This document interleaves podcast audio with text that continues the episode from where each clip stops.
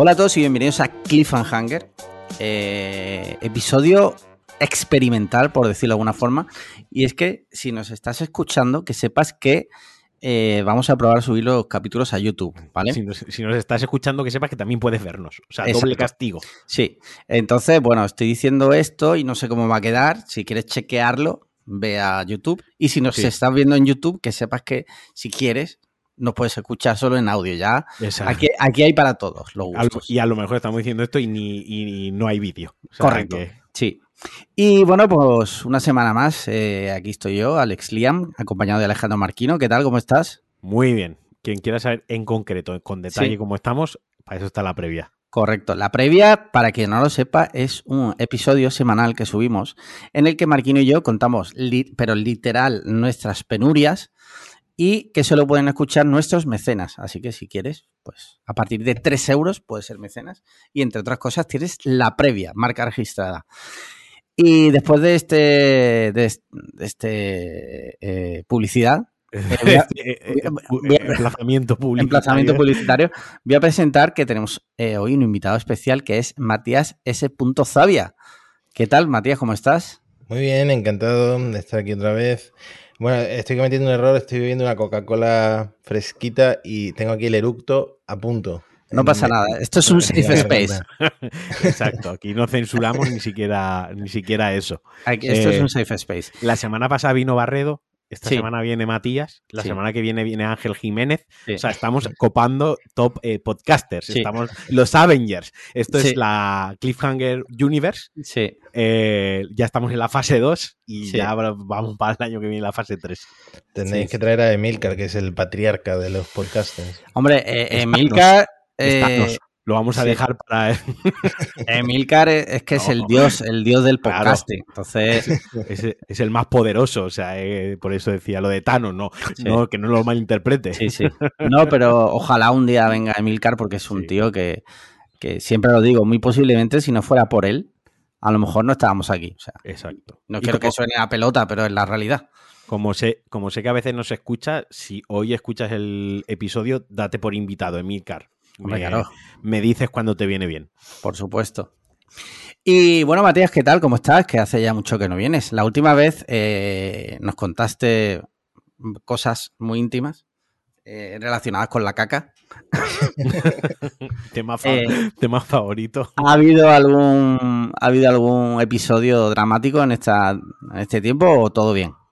Eh, tendría que pensarlo, pero es cierto que el otro día eh, vino gente a Málaga por vuestro evento Sí. y em, querían, tenían interés turístico en Sí. ver el Di Lorenzo, la heladería Di Lorenzo y, eh, y el baño de la Di Lorenzo porque habían escuchado la anécdota en el episodio anterior Ah, al que viene de Cliffhanger. Sí. Sí, sí, sí. Oye, pues veo ahí una oportunidad de negocio. ¿eh? Si fueras Gary Vee, que no sé si sabes quién es, que es un entrepreneur muy famoso, Ajá. harías la ruta oficial de los sitios donde Matías se ha cagado barra ha cagado. O sea, Pues sí, a ver, no, me, no cago tanto en público. Es cierto que eh, hay un problema. Tengo un problema. espera, espera, es que, es que me ha encantado esa frase. A, a ver, dos puntos. No cago tanto en público. eh, a ver, es que es cierto que eh, yo toda la vida he trabajado en mi casa. Entonces, yo cuando me entra un apretón, voy al baño. Y eso Sí. puede ser peligroso en alguna situación, algún contexto en el que salgo de casa, que es extraño, pero puede suceder. Porque eh, no tengo tanto aguante, no tengo el esfínter tan entrenado como para Vale. aguantar, porque mm, normalmente estoy a 5 segundos del baño. Sí, vaya. Bueno, pues cada, cada Pues- uno, cada uno como es. Lo que Eh, puedes hacer, Matis, es te pones un cronómetro delante y cada vez que te entre el apretón le das y a ver si vas superando tu marca y vas entrenando a tu cuerpo para, para aguantarte mejor. Sí, yo creo que todo es práctica, todo es entrenar, Claro. así que. mm. Yo, yo si fuera tú buscaría a ver si existe algún tipo de mindfulness de ano o algo parecido.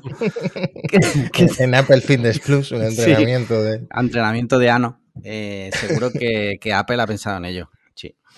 Eh, pero bueno, eh, del 1 al 10 encuentras eh, bien, siendo sie- como siempre 1 o 0 lo mejor y 10 lo peor. Hmm, estoy resacoso del COVID, de vuelta a tener COVID. Sí. Ah, cierto, Aunque la, la Claro gente ha exagerado mucho, Sí, sí, sí. eh, he puesto que te- eh, ten- tenía COVID y la gente en plan, pero eh, vives con COVID, ¿cuántas veces lo has pillado? Solamente lo lo he pillado dos veces. Lo que pasa es que han sido dos veces muy sonadas porque la primera estuve internado en el hospital y eh, la segunda también, a pesar de tener las vacunas, me, me ha pillado también eh, un poco cruzado y he estado con fiebre tres días mm, pasándolo mal. Pero bien, totalmente recuperado, un poco de mocos, la voz un poco tomada, por lo demás, bien. Mi semana ha sido COVID y estar en casa. Y, y, bueno, un par de cosas surrealistas que han pasado hoy, si queréis las Ahora, ahora sí, sí, eso- está en la escaleta. Ahora no las vas a contar. Está, no te está en la escaleta, está en la Lo único que, que te quería preguntar es si, no sé si has visto la noticia de que eh, Antonio Resines ha contado que cuando tuvo COVID, con las medicinas que le daban, tenía como visiones muy raras, como con, con Stalin, con Hitler, tal. Tú, eh, cuando estuviste ingresado, ¿recuerdas algo parecido? Mira, vas a pensar que me lo estoy inventando. No Sí. había oído lo de Antonio Resines, pero la primera noche, que fue del lunes al martes, eh, soñaba o tenía alucinaciones con que caían misiles. Que estaba yo allí en Ucrania. Estaba en Ucrania y caían misiles. Pero Y yo eso fue el otro, consci- el otro día, ¿no? Dices. Sí, sí, yo el otro día, exactamente. Yo era consciente de que eh, no era verdad, de que era una realidad que me estaba inventando, pero veía como mm, fogonazos de Vietnam, que estaban cayendo misiles, que había bombardeos y que yo estaba en medio y lo estaba pasando muy mal, que fue la primera noche la peor porque llegué a 39 de fiebre, una cosa sí. Sí, joder. Eh, Yo de pequeño, cuando me da eh, fiebre altas, sí también tenía alucinaciones. Sí. Hmm. Lo que pasa es que yo era pequeño y, y no sé qué sería, pero Pues es que no sé si estoy ahora conectado con Antonio Resines o es que todos los enfermos fuertes de COVID tenemos, nos encontramos en algún lugar bélico de guerra y, y estamos en una realidad una- paralela cuando eso- nos da el COVID. Eso te iba a decir, si Lovecraft estuviese vivo, te escribiría como que hay una, un plano ¿no? superior donde estáis todos los que pilláis muy fuerte el COVID. yo lo que, lo, lo que pienso es que quizás eh, es una confirmación de que vivimos en una simulación y que es como una especie de fallo en Matrix, que de repente todo el que coge COVID sueña con esas cosas porque hay como un, un- un bug Mm. ahí. Como, Sí. como pasaba antes con el teléfono, que a veces la llamada se ligaba Sí. con otra llamada y Correcto. escuchabas otra conversación, pues es lo Sí. mismo, pero en la realidad. Puede la ser, realidad. puede ser. Sí. Mm. Ahí queda eso, ni confirmo ni desmiento. Yo, cada uno, esto es cuarto milenio, cada uno que piense lo que quiera. Bueno, pues como cada semana, si os parece, pasamos ya a nuestras preguntas Patreon, y es que nuestros mecenas, gente muy querida por nosotros, entre, aparte de la previa, puede enviarnos sus preguntas cada semana y, y que nosotros contestaremos siempre sí o sí. Y siempre serán temitas muy interesantes. Y es que, si os parece, pasamos a la primera pregunta. Alberto González dice, estáis en vuestra casa y empezáis a ver que lo que parecía imposible ha ocurrido. Los alienígenas están invadiendo la Tierra y no hay vuelta atrás. Hay disturbios. Los políticos lanzan discursos para tranquilizar a la población y los militares están preparándose para atacar o defenderse. ¿Vale? Y ahora viene la pregunta. Dice, ¿qué es lo primero que haríais? ¿De qué manera reaccionáis? Esta situación, Alien Attack Cliffhanger Adventure, se irá desarrollando en función de las respuestas que deis. Mm. Oh, qué bueno, va a Eh, plantear. sí. Me gusta porque Sí, sí, Alberto eh, es un gran jugador de, de rol, Sí, de rol. es un máster. eh. Creo que lo he dicho bien, ¿no? Un Dungeon. Master. Espero Bueno. no estar metiendo la pata. Si no, Adri, eh, por otra parte, me va a matar si, si lo he dicho mal. Entonces veo por dónde va a ir esto y esto mola. Eh, a ver, eh, empiece Mati, que es el invitado. Sí, ¿Tú qué es lo siempre. primero que harías? Hay que putear al invitado siempre. Bueno, yo creo que estamos todos hasta la polla de, de eventos históricos. O sea, te- hemos tenido la pandemia, el volcán, la guerra. Eh, cada vez va- yo creo que vamos a prestar menos atención a noticias, cobertura mediática de eventos históricos porque estamos ya un poco cansados. Entonces yo creo que al principio eh, miraría en Twitter, intentaría encontrar imágenes en directo, vídeos y tal, y al día siguiente pues ya volveríamos a comentar Eurovisión. eh, ¿Sabes? que nos da absolutamente igual lo que está pasando con los alienígenas. Rollo que los, sí. los alienígenas se bajan de la nave y en plan diciendo, pero aquí, no- aquí no hay nadie o qué coño pasa. Eh, Exactamente. Estamos ya muy cansados de eventos históricos. Queremos mm, Me- volver a la programación habitual. Me parece una gran secuela para Mars Attack. O sea, poca broma. Podría serlo si Tim Burton no, no estuviera gilipollas perdido últimamente. Eh, Marquino, ¿tú qué harías? A ver, yo doy por sentado que si hay disturbios y la cosa se está poniendo chunga es porque los alienígenas son hostiles. Porque entiendo que si son alienígenas al estilo Arrival, eh, que no se sabe si son hostiles o no, pues todavía no, no pasa nada. Entiendo que si los políticos están ya mintiendo en los medios de comunicación diciendo que nos pongamos mascarillas eh, para ir del baño a la mesa y Sí. está la cosa así como muy candente y tal, es que son agresivos, ¿vale? Partimos de esa base. Entonces, primero que yo haría, poner toda mi casa llena de vasos de agua. Por lo Vale. menos que ver películas me sirva de algo, ¿vale? Por si, aca- por si acaso, si Amarat era un visionario y tenía razón. Eso es lo Sí. primero.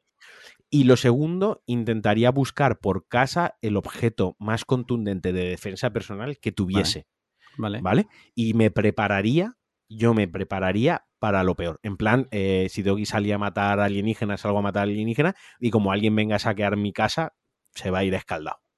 Vale. O sea, yo me Eh, en, en modo anarquista chungo. Sí, vale. Rollo Walking Dead, rollo tal, te- con la Harley, ¿no? Como Daryl en Literal, Walking Dead con yo. la Harley, vale. Y Además, como tengo un arco que es parecido a, a la Ah, ballesta, ¿cierto? literal, Cierto. ese soy yo. Lo único que tendrías que dejar de lavarte para siempre, porque ese Bueno, hombre. ¿quién, quién te dice que no lo he hecho ya? Bueno, ya.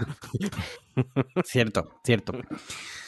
Mira, yo reconozco que el tema alienígena, como siempre me ha encantado. Yo de pequeño tenía un par de libros de, de- sobre alienígenas y sobre ovnis y tal, y eso era mi Biblia. Nivel que una vez hubo que hacer una, una redacción en el colegio sobre qué quiere ser de mayor, ¿vale? Ahora lo pienso y digo, la que, la que lié. Y yo escribí que yo quería ser ufólogo Ufólogo. con, tre- con 13 años, ¿vale? Igual, Yo- que- igual te equivocaste y en vez de ufólogo, o sea, era urólogo. Si Urólogo, cambiar una. Sí. Y siempre me ha encantado. Entonces yo iría a que a, a verlo. O sea, yo iría me, me- Al desierto, tú serías de los Sí. de la punk. Tú me- eres de In- Independence Day a quien le cae el rayo en toda la puta Sí, boca correcto. cuando están en la Sí, azotea con el cartel. literal. Soy yo literal el del rayo. Sí, tal cual. Vale, o sea, Entonces yo, yo iría a verlo. Vale, entonces para, para Alberto tenemos tres roles totalmente diferentes. La persona que su preocupación sería el día siguiente en los productos de Sí. Mercadona y Eurovisión Sí, correcto. Y contraer el COVID otra vez. y, y pillar el que, que si viene el alien, su defensa es el COVID. Eh, luego otra persona que sería el anarquista, el evil, ¿no? En el evil, Evil chaotic, Marquino. el evil chaotic, el anarquista Sí. que ya se liaría a palos a la primera cambio. Y luego tenemos el, el neutral good, que serías Sí. tú con el cartel de dando la bienvenida a los, Claro, a los yo- extraterrestres. Llevaría una pancarta que pusiera Refugees Welcome. Tal cual. Exacto. Sí. Eh, welcome, Misco barra baja Jones, ¿no? O sea, Bienvenidos a, bienvenidos a mis cojones. Sí. Exacto, Misco Jones. Eh, ahora ya, aparte, ya pregunta respondía, pero vamos a aprovecharla rápidamente que tenemos a Mati, Mati que tiene un, Sí. un podcast que se llama Parsec, que Sí, habla... es cierto. Que por cierto, habla- que por cierto, eh, anunció, dio, dio la exclusiva aquí de Parsec. Hoy no se puede ir sin darnos alguna otra exclusiva, nos tiene que dar, sí o sí. Pero yo, yo quería aprovechar para hacerle un poquitín de spam a Parsec y demás y ya lanzarle yo una, una pregunta, como, como fan de Matías que soy en general, y aparte amigo, soy fan de él. Eh, ¿Crees que hay vida inteligente? O sea, ¿cuál es tu posición al respecto, Mati? Bueno, eh, a ver, el universo es tan grande, tan grande, tan grande que pues, posiblemente haya eh, algún tipo de vida. Vida inteligente, pues todavía no nos han contactado. Eh, nosotros solo tenemos visible una parte del universo. No sé si algún día podremos contactar o, o ver algo de vida inteligente. Pero sí, yo sí creo, yo sí creo que puede haber perfectamente. Mm, hay gente más escéptica, incluso gente que sabe mucho de astronomía y que es más escéptica que yo, pero yo creo que sí, que, que puede, puede haber perfectamente vida inteligente y fuera, es, es muy grande. Vale, Y gracias por la publicidad de Parsec, estoy muy contento con Parsec, la verdad. Bueno. Un podcast eh, que intento, bueno, mi compañero sabe mucho porque él ha trabajado para la Agencia Espacial Europea, mu- muchísimas misiones, pero eh, yo intento también documentarme para que salga algo chulo y la verdad es que a la gente le está gustando. tú, tú eres como en las películas de la NASA, ¿no? Eh, el típico, está el científico cerebrín, Sí. que es el héroe, y luego tienen al lado el que ponen de graciosito, que no sabe tanto, pero que al final, en el último momento, es el que resuelve la película, o sea, el que le da Efectivamente. la te digo que para salvar la humanidad. Es un perfil que hace mucha falta porque si fuera por mi compañero se enrollaría tres horas hablando de eh, los puntos de la Cosas técnicas, ¿no? Exactamente. Y claro, Sí. es que daría un episodio que sería un bodrio. Pero bueno, un abrazo a Javier Atapuerca, mi compañero de Parsec. Muy bien, muy bien. Bueno, pues nada. Bueno, pues ca- cambiamos de pregunta y es que aquí el amigo Nuque, tal cual, ¿Mm? dice, hola Alejandros, e invitado barra A si es el caso. Espero que estéis bien. Pregunta Patreon. Pre- pregun- pone pregunta Panteón. No sé si es una errata o es que ya va derivando esto de la pregunta Patreon, ya va derivando a otras cosas locuras. Dice, si tuvierais la pasta de Elon Musk para ir comprando empresas o participación en parte de ellas, ¿cuáles compraríais y qué haríais con ellas? Un saludo y seguid, seguid así, cracks. Tengo que consultar a qué compañía pertenece lo que compraría, pero tengo claro lo que sería. Yo tengo muy claro que sería, voy a responder rápido, alguna marca de ropa de las que me gustan a mí, la verdad. Vale, ¿y No sé si podría pagarlo, porque depende de la marca. Eh, puede ser muy caro, pero sería alguna de estas, sí. Joder, es que a mí se me dan muy mal los negocios, muy, muy mal los negocios. Yo siempre que creo un proyecto, no, no solo no da dinero, sino que quita dinero. Entonces, no, no sé si me fiaría mucho de mi criterio. A mí realmente lo que me gustaría con el dinero de Elon Musk es, mm, sí, invertir en lo que sea, algo con poco riesgo, y dedicarme a viajar, a escribir libros y cosas de esas. Pero No- escúchame, no estaría- Matías, acá, acabas de definir lo que quiere cualquier persona en el mundo. O sea, no, negocios que den dinero Es para dedicarte a hay, viajar. do- hay dos personas que son claramente las dos personas más ricas del mundo. Sí. Tienes a Jeff Bezos, que está ahí Mm. en Hawái o donde sea con su mujer, eh, de fiesta en fiesta, y tienes a Elon Musk, que es un tío que está eh, 24/7 pensando en sus empresas y, y de alguna manera trabajando en ellas. ¿no? Entonces yo tiraría más por un perfil Bezos. Es cierto que tiene sus cositas también Jeff Bezos, es una persona que le gusta ganar y hay mucha competitividad con Elon Musk, pero a mí me gustaría disfrutar de mi dinero, claramente. ¿Tú crees entonces que, que Elon Musk no disfruta del dinero? Eh, Según- no es conocido. no, a ver, eh, no saben. a Bueno, ver, Matías, las- Matías, que también tiene un podcast sobre, Sobre Elon Musk, sí. sobre Elon Musk, va a responder Sí. bien a esta pregunta. de hecho, yo creo eso. que esto viene a la compra de gran De parte Twitter. de, de De Twitter, Twitter. por parte de Elon. Ha comprado un 9% y lo han nombrado eh, miembro de la junta directiva de Twitter. Eh, Elon, nosotros lo seguimos mucho, y seguimos, hay páginas que siguen los vuelos que hace y tal, y sí que puede llegar a irse de vacaciones, eh, pero siempre que se va de ca- de vacaciones de repente lo ves con un gobernante. De, se, se va a Florencia y lo ves con el alcalde de Florencia, o en, en Berlín a lo mejor se va de fiesta, pero está con el canciller de alemán porque han abierto una fábrica. Ojalá, Entonces, ojalá yo- con yo- Paco de la Torre. tiene, Sí. tiene una Bueno. mentalidad, yo creo que tiene una mentalidad muy centrada en, en sus negocios y en, en el sus, business, ¿no? en sus proyectos. Supuestamente él lo hace todo por, por construir una base humana en Marte. Ese supuestamente es su fin para todo lo que hacen. Vale, Mm. vale. Bueno, bueno, pues te queda tu respuesta, Marquino. Sí, ¿Qué yo, comprarías? yo me compraría la Dr. Pepper Company. Hostia. ¿Es de- ¿No es de Coca-Cola o es, es independiente? Es sí, lo estaba buscando ahora por no meter la pata. Coca-Cola es Sí. distribuidora, por ejemplo, en Europa, creo que lo, acabo de leer. Es que he cerrado, he cerrado la, la segunda pantalla que tenía, lo estoy contando porque como esto a lo mejor se ve, pues queda un poco raro. He cerrado la otra pantalla. Es de eh, Keurig Dr. Pepper, ese es el distribuidor en Estados Unidos, el original, y luego de Coca-Cola Company en Corea del Sur y Europa y PepsiCo en Canadá y Oceanía. Sí, qué cosa O sea, más rara, ¿no? A ver, entiendo que no lo veo tan raro porque Dr. Pepper es una, es una Sí, independiente. de nicho, digamos, entre comillas. Entonces, que se distribuye a sí misma en. O sea, esto viene de 1885, la bebida. sí, o sea, sí. tiene la tira de año. Entonces, en Estados Unidos, pues querrán ellos controlar su distribución por tema de coste. Y a nivel eh, mundial, obviamente. Tanto el de Coca-Cola Company como PepsiCo Company tienen ya unos canales de distribución súper establecidos y ahí te ahorras mucho más dinero si le das la distribución directamente que si tú tienes que Sí. montar esos canales de distribución. Y aparte, Dr. Pepper luego tiene vendida la, la licencia, digamos, de. Hace como, como que ven- da royalties, por ejemplo, Jelly, Bell- eh, Jelly Belly, los de Sí. las gominolas, hacen Sí, gominolas con, Sí. con sabor Dr. Pepper. La Mm. marca Juba Buba tiene chicles, también hay cosméticos. Bonnebel tiene, lo estoy viendo, eh, bálsamos labiales y más. Luego lo que han hecho ha sido licenciar lo que es el sabor o la marca Dr. Pepper a otras compañías pues para no otro tipo de productos y eh, y distribuir ahí un poco y diversificar su negocio. Entonces, básicamente yo me compraría la compañía de Dr. Pepper para que no me faltase Dr. Pepper. Ya está. o sea, es una cosa que... Bien, bien, bien. Bueno, tres, tres de estos variaditas, la verdad. Eh, mira, siguiente pregunta. Dave Diot dice, pregunta patrón. Aquí ya cada uno dice cómo le sale de los cojones. Le sale de los cojones. Sí, sí. Dice, ayer tuvo lugar una de las noticias más importantes de los últimos años en el mundo de los videojuegos. Se anunció nada más y nada menos que vuelve Monkey Island, de la mano de su creador original. Sería la verdadera tercera parte. Vosotros os viciabais a las aventuras gráficas de LucasArts, Sierra, etcétera. En caso afirmativo, ¿cuáles fueron vuestras favoritas y a las que más cariño guardáis? Un Monkey abrizo. Mira, voy a responder yo, que creo que por edad y tal eh, soy el, más eh, indicado. Eh, sí, sí, yo Mira, uno de mis primeros juegos de PC comprados fue el Space Quest 5, que era de Sierra precisamente.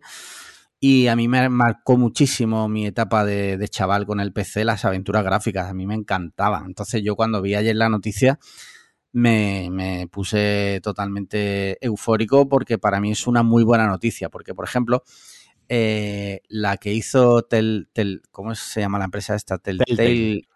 Vale, ni la jugué porque es que ese tipo de gameplay a mí no me... No, entonces para mí eso no existe. Yo me quedé en el cuarto, en el Monkey Island 4, que era este que... las aventuras gráficas de Point and Click. Point and Click, correcto. Son las que me gustan, ¿vale? Green Fandango, por ejemplo, me encanta también, pero porque es muy buen juego, pero su gameplay no me encanta, ¿vale? No me flipa. Por eso para mí todas eh, eh, las de esa época que tenían gameplay distinto al point and click no me gustan. Entonces yo jugaba pues los Monkey Island, los Broken Sword también me flipaban, los de Sierra había muchos también, el King Quest, el Larry, el Space Quest, el Police Quest, eh, todos esos los he jugado. O sea, entonces, para mí, muy buena noticia. ¿Vosotros qué, qué tal esto?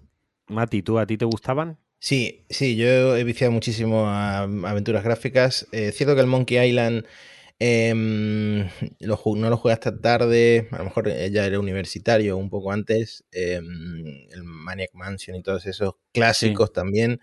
Eh, pero cuando era más pequeño, cuando tendría a lo mejor 12 años, eh, me gustaba muchísimo el Full Throttle, que luego se ha vuelto. Muy bueno también, sí. Han, remasterizado y tal. Em, y junto con el Full Throttle había otro menos conocido que se llamaba The Dig, que em, me gustaba muchísimo, muchísimo, muchísimo. Me la, me habré pasado muchas veces, que era de. Tenían que desviar un asteroide y encontraban como una civilización alienígena. Me costaba mucho porque era, era pequeño en realidad, pero, pero sí que lo sí que la recuerdo con mucho cariño. Y luego eh, todas las de Broken Sword. Broken Sword he jugado muchísimo y repetido y repetido y repetido el 1, el 2, etc. Hmm, son muy, muy buenas. Sí. ¿Y tú? Pues nunca ha sido mi. La verdad es que nunca ha sido uno de mis géneros favoritos. Obviamente jugué Monkey Island en, su época y he jugado la secuela, bueno, el, 2, que sí que lleva el nombre como tal, aunque mm, yo sí que consideraría este el auténtico eh, Monkey Island 2, este Return to Monkey Island, que es como se ha llamado por el otro, el de LeChuck's Revenge. Bueno, sí, porque llevaba el 2. Pero bueno, total, que sí, que yo los he jugado. Eh, he jugado también los Broken Sword porque soy hijo de esa generación, de esos años de videojuegos, pero a mí hay un estudio en concreto que sí que sus aventuras gráficas me gustaban mucho, que es un estudio español además, que es Péndulo Studios, que son los de mm. Hollywood Monsters, el 1 y el 2, el New York Crimes, que me gustó muchísimo, y que luego, bueno, lo sacaron el Runaway y demás, pero vaya, en concreto New York Crimes, Yesterday, que es el New York Times adaptado para iPhone y Android, los Hollywood Monster y luego otros que me gustan mucho de Point and Click, eh, los Larry Bird, los eh, Larry Sweet, joder, Larry, los Larry Sweet. Sweet Larry. Eh, exacto. Que eran de sierra también. Y otro que tengo muchísimo cariño, el Ace Ventura. Ese me encanta. Ah, ese era muy bueno, tío. Ese, era, muy bueno, ¿eh? El de Ace Ventura era genial. Sí, sí, sí, sí, sí, es verdad. Era como una serie animada, ¿sabes? sí, sí, no, pero ahora que lo dices, tío, yo también eché con. Jugaba mucho. A eso jugaba mucho con mi vecino Mario, que siempre estábamos, si no en mi casa, en su casa, jugando y tal. Ese echamos muchas horas con el Ace Ventura porque nos encantaba Ace Ventura. Entonces, o sea. Y. sí, sí. sí. No, eso que, era muy bueno. Y va a decir que a día de hoy pues me siguen gustando porque las aventuras gráficas, a mí sí que me gusta la evolución que han tenido las aventuras gráficas, eh, como en Supermassive Game, que son los de Until Dawn y los de Dark Anthology Picture, eh, ahora van a sacar de, Quarry. A mí los de Telltale, sobre todo el Wolf Among Us, me encantó y también los, las adaptaciones que hicieron de, de Walking Dead. Quiero decir que en, he sabido entender la evolución de que el point and click se quedaba estancado durante una época, aunque luego ha vuelto en forma de remasterizaciones muy buenas y adaptaciones con la tontería. Tontería lo digo como muy ah, como una forma buena con la tontería de los de los móviles táctiles. Sí, porque al final point and click es con el dedo, es muy, o una tablet, es muy cómodo. Al final sustituyas el ratón por el dedo y es todavía más intuitivo y como más orgánico, ¿no? Te mete, te mete mm. más ahí. Entonces, nada, yo tengo ganas de que lo saquen. Quiero ver qué tipo de si, si es un point and click clásico al uso. Eh, quiero ver también cómo es recibido en 2022 o porque en teoría sale este año en PC. Quiero ver cómo las nuevas generaciones de chavalines que ven que están acostumbrados a Roblox, a Minecraft, al Valorant, al LoL, ¿no? Toda esta generación cómo, cómo recibe un point, un point and click y una saga tan querida y tan emblemática de los videojuegos. Tengo muchas ganas de saber cuál es esa recepción, si lo ven como algo guay, si lo ignoran totalmente, si dicen esto qué, qué narices es. Sí, sí, sí, estoy de acuerdo. A ver qué pasa. Mm. Yo, yo creo que va a tirar por el gameplay clásico, porque además está ahí metido Ron Gilbert. Y yo creo que va a tirar por ahí, va a ser un gameplay de estos de point and click puro y duro. Luego ya veremos qué tal los gráficos. Por lo que se ve en el vídeo, pinta muy chulo, la verdad. Hay un tráiler por ahí, buscarlo, porque pinta muy chulo, la verdad. Bueno, pues siguiente pregunta José Vicente. Dice, hola chicos, como siempre, buen trabajo. Eh, nos alegráis cada semana. Bueno, pues muchísimas gracias, la verdad. Pues lo hacemos básicamente porque estáis ahí, siempre apoyando. Dice, pregunta, eh, ya medio salió la semana pasada, pero, dos puntos. ¿Cuál para vosotros la mejor mostaza, ketchup y mayonesa que se pueda comprar en un supermercado? ¿Y cuál es vuestra salsa picante favorita? Pues, por ejemplo, Matías. Bueno, eh, a ver, la mayonesa en mi casa se consume siempre Hellmann's. Eh, a mí me gusta la Heinz. Es cierto que sabe un poco a mostaza y a mucha gente no, termina la Heinz, pero a mí la mayonesa de Heinz sí me gusta. Y el me ketchup. Encanta la pues, Heinz. Y el ketchup, pues el de Heinz también. La verdad, no soy nada original en ese sentido. Mostaza me gusta la, que te venden típica con eh, las semillitas. Dijon, sí, mostaza de Dijon. Sí, además que No la amarilla esta que es amarilla, amarilla chillona, tipo perrito americano. La de prima. mostaza americana. No, no, la que te permiten en la dieta, que es la Dijon con sus semillitas y esa la puedes comer con cualquier cosa. Sí, sí. Mm, que pique. Sí. ¿Y tú, Marquino? Pues mira, ketchup Heinz, o sea, eso no puede faltar. Mayonesa en mi casa no se come mayonesa de bote, está prohibido. La mayonesa la, hago yo casera. Las veces que haga falta, las veces a la semana que haga falta hacer mayonesa, hago, no tengo ningún problema. Y la mostaza, depende. Eh, siempre tengo mostaza de Dijon, la que nombra Mati. Eh, la tengo en la, en, la nevera. Yo suelo tener la de semillitas, la que decía él, pero sí que es verdad que para quien le resulte muy fuerte, también está la mostaza de Dijon sin semillitas, eh, que también está rica, que está muy buena. Pero también tengo siempre mostaza Heinz también de, bote, porque depende. Si es para una hamburguesa le pongo de Dijon, si son unos perritos calientes uso la otra, si es para unas patatas uso una, o sea, voy cambiando, pero vaya, yo no me salgo de Heinz. Y en cuanto a salsa picante, la que más me ha gustado, eh, poniéndolo en perspectiva de fácil de comprar, eh, sabor, eh, versatilidad, precio, etc. Estoy entre la Siracha, que eso ya es un clasicazo, y la Valentina, tío, que tiene cero calorías. Además, es que tiene cero calorías esa, esa salsa. Está muy buena. pica en la boca, pero no te, no te revienta el esófago como el One Chip Challenge. Sí, bueno, es que eso fue demencial. Eh, porque además el One Chip Challenge era todo picor químico, ¿sabes? que no, está hecho simplemente para, para dañar el cuerpo humano. Correcto. Entonces, pues. Mira, yo mayonesa eh, me quedo con dos. Si quiero tirar de una mayonesa tradicional, compro la Heinz. También la hago yo a veces porque es verdad que es sencillito de hacer y súper agradecido porque con poco que hagas sale un montón de mayonesa. Y cuando quiero algo más especial, pues tengo la japonesa, que eso para mí es una puta droga. O sea, literal, esa puta mayonesa me la bebería con pajita. Luego, la, la mostaza no me gusta, con lo cual yo por mí no, no tengo ninguna, pero es verdad que a Paloma le gusta bastante. Entonces, siempre tiene alguna de Dijon o, o lo que sea. Y luego el ketchup tampoco me gusta especialmente. Pero me gusta el normal. El normal. Tampoco soy muy especialito con el, con el ketchup. Y mi salsa picante favorita, pues mira, la sriracha me encanta. Eh, desde la primera vez que la probé me, me flipó. Y, y, ya está. Eh, es que me gusta, es que a mí me gusta mucho el picante, me gustan muchas salsas.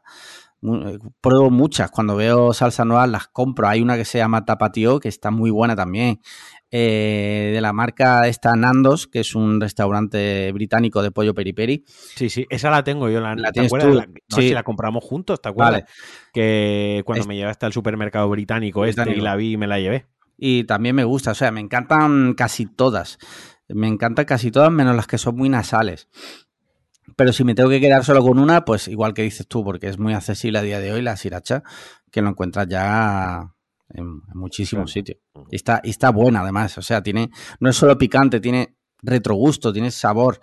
eh, y Un día nos haces con una- un esquema de salsas Eh, picantes y sus. es que de salsa matices. picante no sé tanto como de hamburguesas. Entonces, lo siento. ¿Qué más? Mira, siguiente pregunta. eh, tengo por aquí Luis Echevarría. Dice, hola Alejandros, muchas gracias por grabar una semana más. Bueno, a Matías le dan por culo. Eh, aprovechando que está Matías como invitado. Ah, no, perdón. Me he adelantado. Vuelvo a- Dice, pregunta patrón. A Vuelve al campo, calienta Matías, que vuelve a entrar. Dice, ¿qué opinión tenéis sobre el metaverso? ¿Una nueva moda pasajera para que las marcas hagan marketing? Un ¿O momento, creéis que esta, pregunta no la hicieron o no me la hicisteis vosotros la última vez que vine, que estuvimos media hora hablando Claro, no, no, esto ya. Exacto, o sea, literal, Da igual. literal se invitó a Matías para eh, hablar del metaverso. Así que vamos Sí. a hacer una cosa. Esta respuesta Sí. vamos a dejar en, en la descripción de, El episodio. de- del episodio, el otro episodio donde vino Matías exclusivamente a hablar. Hoy ha venido a divertirse al hormiguero, pero aquella vez que vino a hablar del metaverso, Sí. es que lo trajimos a que nos lo explicase. Sí, porque Así acababa, de, acababa de presentarlo. De este- presentarlo. Así que este, esta pregunta, esta pregunta la, la remitiremos en, en las notas del episodio, pondremos metaverso y el link Sí. a, a ese episodio. Sí, sí, sí. No por, Mira, ah- no por nada, sino por no, no reiterarnos como, Sí, como la. y ya nuestras opiniones Juan eh, creo que no habrán variado mucho desde entonces, porque Por tampoco creo que haya evolucionado por ahora tanto el Pues metaverso. tampoco, tampoco hemos hablado tanto de ello. Así que Sí. Y ya, última pregunta de la semana, Adri Gómez dice, pregunta patrones. Eh, ya digo que aquí cada uno le llama como, en fin. Dice, lo primero, espero que el invitado esté mejor del COVID y tenga y tengo varias preguntas para él, que coste, que conteste lo que quiera. Ah, vale. Pues eh, sí, está mejor aparentemente. Pero bueno, que lo diga él. Si quiere Sí, responder. estoy mejor, estoy bastante mejor. mejor. Vale, vale, vale. Dice, ¿cuál es la noticia de Gizmodo que más te ha impactado escribir? Hombre, esa es muy buena pregunta. ¿eh? buena. Impactado. Sí. ¿Alguna tipo, este hombre tiene los testículos por el suelo y no sé qué? ¿Algo, algo de eso? A ver. em, eh, mira, hay una que pienso que fue un titular bastante genial. eh, mucha gente que me sigue en Twitter lo conocerá. Es el truco de los samuráis para hacer caca de forma Ah, sí, sí, eficiente. sí, sí. Ese, por ejemplo, lo recuerdo con mucho cariño. Vuelve la Y- caca, vuelve la caca. Es que La no caca. Pero, pero impactarme. Es que tampoco escribo cosas mm, tenebrosas o que me lleguen a impactar, ¿no? No sé. Es complicado. Bueno, el otro día, por un titular, me llegaron unas zapatillas de Puma. Eso, tuvo un impacto en mi vida, que es que ahora tengo Sí. unas zapatillas gratis. Sí. porque mm, el, punto malo, el punto malo es que son Puma. bueno, no sé, yo tampoco es que sepa mucho de zapatillas. Pero si lo cierto es que todavía no me las he probado, pero ahí están. Eh, como son gratis, pues no me duele que estén ahí. Y mm, nada, por un titular que él puso Juan Gómez Jurado una captura en Twitter y le mandaron ahí un ah, balón de fútbol. Y mm, entonces yo puse a ver, también es que parecía un poco pedigüeño, pero puse, a ver, Puma, el titular en realidad es mío, podéis regalarme, podéis estiraros y regalarlo, regalármelo a mí.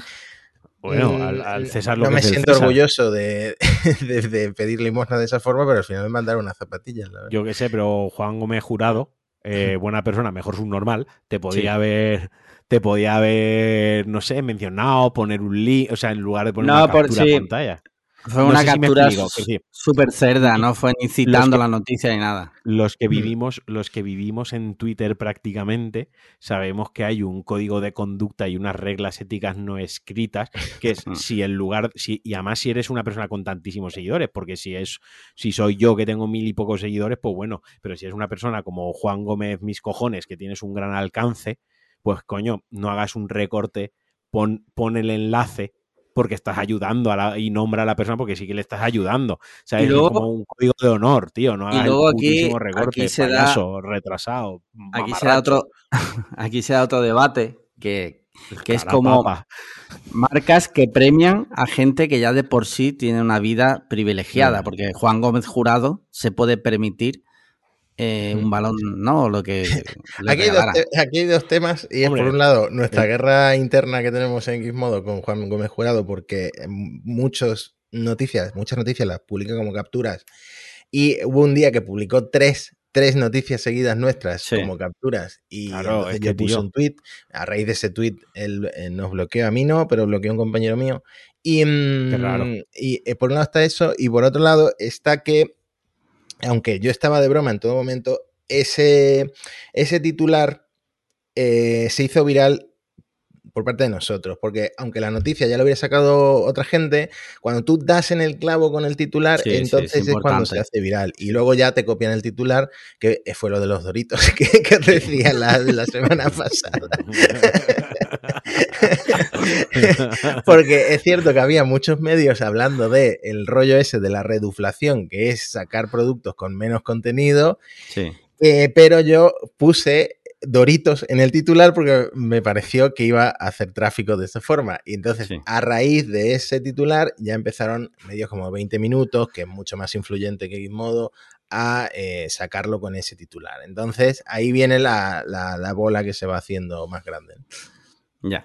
Total, eh, que el tío es imbécil. Que desde aquí. payaso y es Juan Gómez Jurado.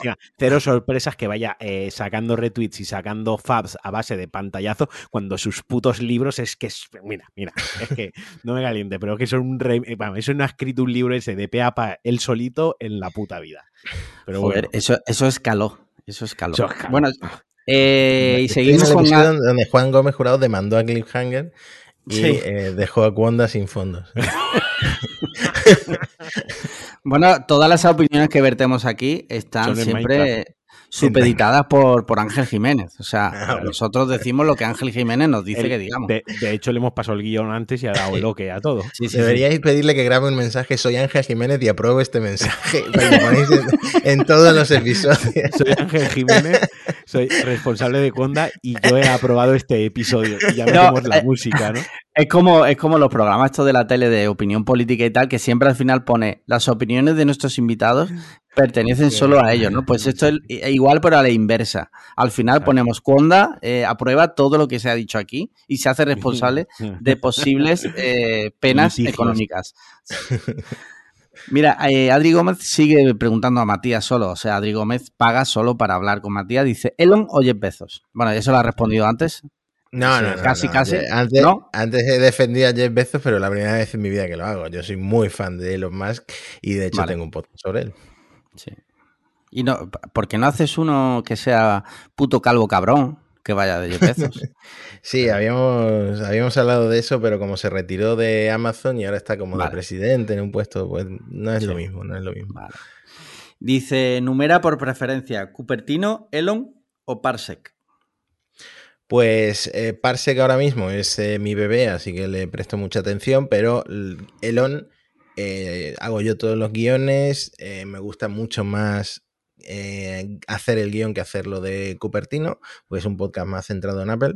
Y además es que es casi, de hecho está categorizado como comedia, porque Elon da mucho para la comedia, así que me gusta mucho Elon. Casi Os permite variar, ¿no? Lo pondría ahí junto con Parsen. Vale. Y ya por último, Adri Gómez dice, ¿con churros y chocolate qué? A mí me han autorizado, como sabía que iban a preguntar esto, como sabía que iban a preguntar esto, he pedido autorización al 50% de churros y chocolate vale. para, para contar lo que ha pasado. Sí, se, han, peleado. Sí, Matías, que es la otra mitad, da permiso y yo comento. Ah, porque yo, daré mi versión, que comente, que comente. Hijo de eh, ¿Lo comento? Sí. A ver, eh, doy yo, como sabía, siempre que viene Matías preguntan por churro y chocolate. La última vez que vino Matías dijo, lo pusimos en el compromiso de que volviese churro y chocolate y volvió el, podcast. Y la verdad es que sí que es verdad que ya habían cogido una rutina y estaban grabando y publicando semanalmente. Y de hecho, eh, a mí me invitaron, probamos los turrones, nos lo pasamos muy bien luego sobró turrón y Matías se quedó los que le gustaban a él y nos dio a nosotros los que no le gustaban, como rollo turrón de naranja, ¿sabes? total. Total, que en Navidades, eh, por resumirlo muy brevemente y porque se me ha dado autorización, insisto, yo, bueno, Sandra y yo descubrimos el cadáver de su jefe, ¿de acuerdo? Eh, yo rompí la puerta, encontré el cadáver porque hacía varios días que no sabíamos de él. Ah, voy a, voy a contar hasta ahí. Y eso propició unos cambios en la rutina de, laboral eh, de Sandra y unos cambios en la rutina de nuestra vida. Eh, esto no lo había contado así abiertamente, pero os podéis hacer a la idea de lo que es mm, encontrar un cadáver y el de tu jefe y cómo te cambia la vida. Y sí que es cierto que eh, por parte de Sandra es que no tiene absolutamente tiempo ni siquiera para contar esto ella, porque literalmente no tiene tiempo. Mientras estamos grabando esto a las nueve y cuarto de la noche, ella sigue trabajando ahora mismo. Hmm. Ahora, ahora, ¿cuál es la versión de Mate? bueno, yo sigo con la cagalera de los turrones, pero no. Nada, es cierto, Sandra está súper ocupada y tiene muchísimo trabajo. Pero sí, confío. Además, es como la dinámica de Churro. Churro siempre vuelve y se vuelve ahí. Es como. como la exnovia esa que, a la que quieres, ¿no? Tanto que se va, vuelve, se va, vuelve. Sí, mm, bueno, yo creo que si vuelve, igual ya lo de semanal deberíamos mm, dejarlo en asterisco. Podéis hacer que sea podcast evento. Sí, eh, se nos ocurre un episodio guay, hacerlo, grabarlo en vídeo. Sí, sí, debería, debería ser algo así. Sí, de todas formas, tampoco es que Churros y Chocolate tenga aspiraciones de ser un producto comercial que de repente nos vamos a hacer millonarios. Ojalá.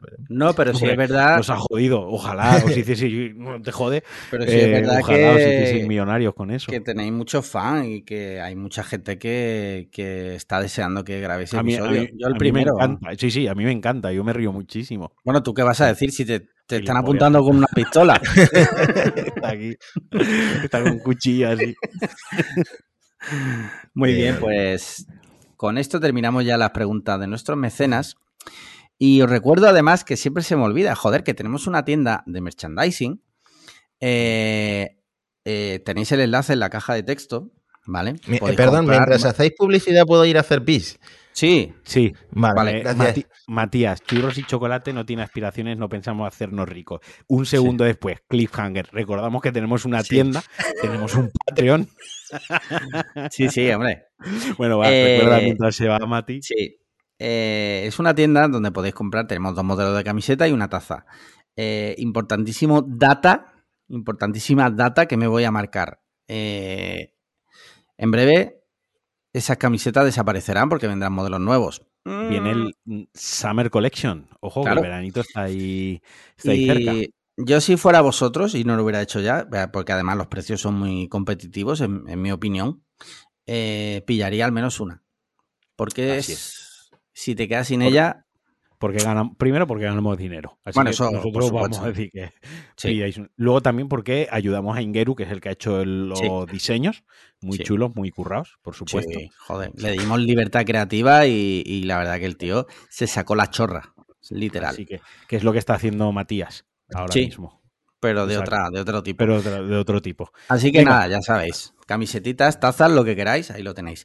Mira, pasamos al primer hot take, por decirlo de alguna forma, y es que el actor Bruce Willis se retira de la actuación debido a que tiene un problema de salud, tiene afasia, que exactamente, eh, exactamente, exactamente no sé lo que es, sé que es algo que tiene que ver, es un problema eh, neuronal o neurodegenerativo. Trastorno del lenguaje que se caracteriza por la incapacidad o la dificultad de comunicarse mediante el habla, la escritura o la mímica y se debe a lesiones cerebrales. Sí, bueno.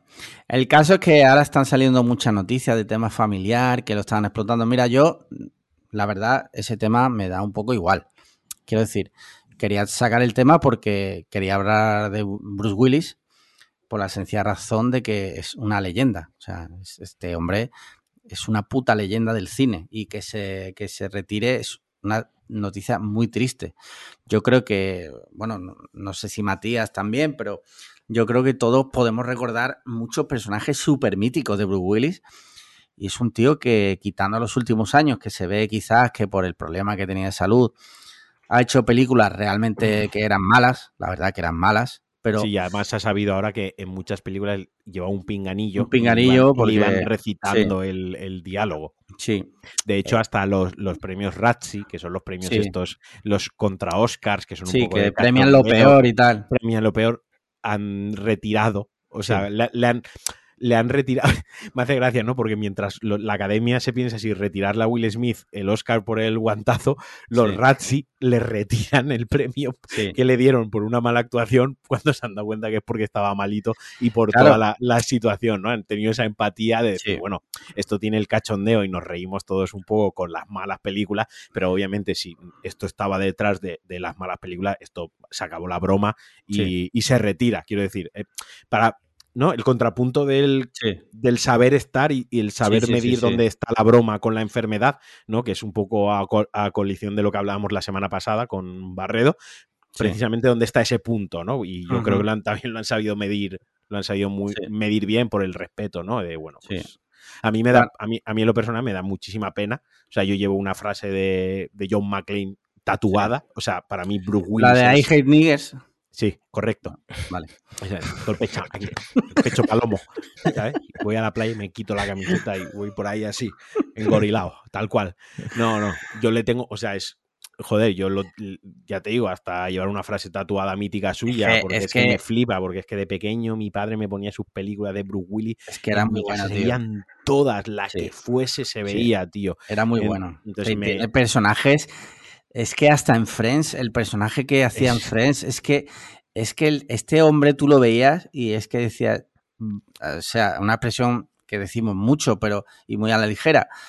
Pero es que iba con la polla fuera. Este señor, en su día a día, en sus películas, es que era impresionante. O sea, eh, La Jungla de Cristal, eh, el Pulp último Fiction. Scout, Pulp En Fiction. se sale por todas partes. Hasta, mira, te voy a decir más, hasta el Gran Halcón Sí. eh, mola. La de. Leonardo da Vinci, sí. O Sí, sea, sí. hasta esa mola. Es que, en fin, es que es, un- es un- es una pena, la verdad, porque, bueno, cuando es por temas de salud y tal, pues A- da, a- da pena. A mí que se retiren no me, en, per se no me da pena, porque entiendo Sí. que también todo el mundo en algún momento tiene Sí. derecho a, a retirarse y a jubilarse y a dejar de Sí, trabajar. hombre. ¿no? O sea, hay actores que lo aguantan hasta, hasta el infinito, pero hay otros actores que Toby, Toby Maguire se, se retiró jovencísimo, volvió para lo de Spider-Man No Way Home, pero él es jugador de póker y otras cosas. Y hay otros, otros actores que hasta el día que se mueren están actuando, como por ejemplo Clint Eastwood, que hasta dirige.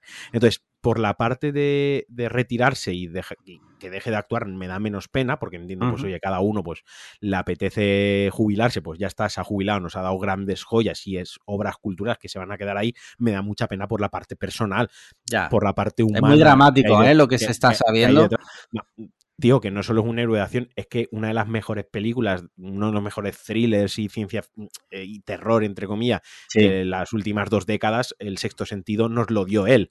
Y, si no llega a ser por esa interpretación, el, joder, estoy pensando, y otra vez con Shyamalan, eh, con el protegido. el protegido, un, un superhéroe que se salía totalmente del estereotipo de películas de superhéroes, ¿no? Y él era un superhéroe no sé, ha hecho tantas cosas que se salen ya de los tiritos, jajajiji, ¿no? Y de, y de la acción también súper mm. importante y que han marcado el cine a posterior, porque el, sexto sentido marcó un antes y un después también en, en, cómo se contaba una historia y en cómo lo que era un spoiler, ¿no? El concepto de, de, spoiler en sí. Eh, que a mí me da mucha pena en, lo personal. Obviamente será una persona que como todo el mundo tendrá sus luces y sus sombras y seguramente también eh, no se pueda vanagloriar en plan de, oh, la mejor persona del mundo ahora está pobrecito, está, no, seguramente tenga sus luces y sus sombras, pero como los tres que estamos aquí sentados y como cualquier persona famosa y no famosa, pero me da pena. Sí, es una pena que, bueno, en fin, sobre todo por eso, por los motivos y si por las circunstancias que se están dando, que son bastante feas y tal. Pero bueno, desde aquí nuestro pequeño homenaje, sabemos que jamás él lo va a escuchar, obviamente, quitando la broma que siempre decimos que no se escucha Pepito el de los palotes. Pero bueno, desde si aquí. Lo, Si pues lo escucha no se va a enterar porque tiene afasia. Matías, ahora es cuando. Ángel Jiménez, aprueba ese mensaje. Ahora es cuando dice Matías, no, no, a mí me da asco. O sea, no aquí, me da asco. Pequeño, me tocó, me tocó, me tocó mis partes íntimas Bruce Willis una vez en Marbella. Imagina. El Adi Lorenzo. Bruce Willis, no, pero Michael Jackson. Sí. No, pero. hablaremos de tampoco es que tenga mucho que aportar. Yo de verdad que si vais a hablar de cine soy eh, de lejos, de lejos, de lejos la persona que menos sabe que podéis invitar. Pero, pero sí, Bruce Willis, por supuesto. Eh, muchas películas que vi con mi madre de pequeño, pues protagonizadas por él. Mm. Sí. También he leído que por 15 minutos de pantalla él estaban pagando un millón de dólares en las últimas películas que ha hecho. típica, película que en el cartel eh, sale él, pero luego eh, no tiene casi ningún papel importante. Pues. Sí, sí, tiene, es que tiene decenas de películas en los últimos años así que son, malas. La estoy buscando que era que, que, se ambientaba en Mallorca, que salen coches de la Policía Nacional eh, y todo. a ver si mientras seguimos hablando del tema, me, viene y la digo por, por simplemente por quien la quiera ver. Eso sí, por favor, ved, si no lo habéis visto ya, ved El Quinto Elemento, otra de las mejores películas de Bruce Willis. Eh, ¿Qué más tenemos?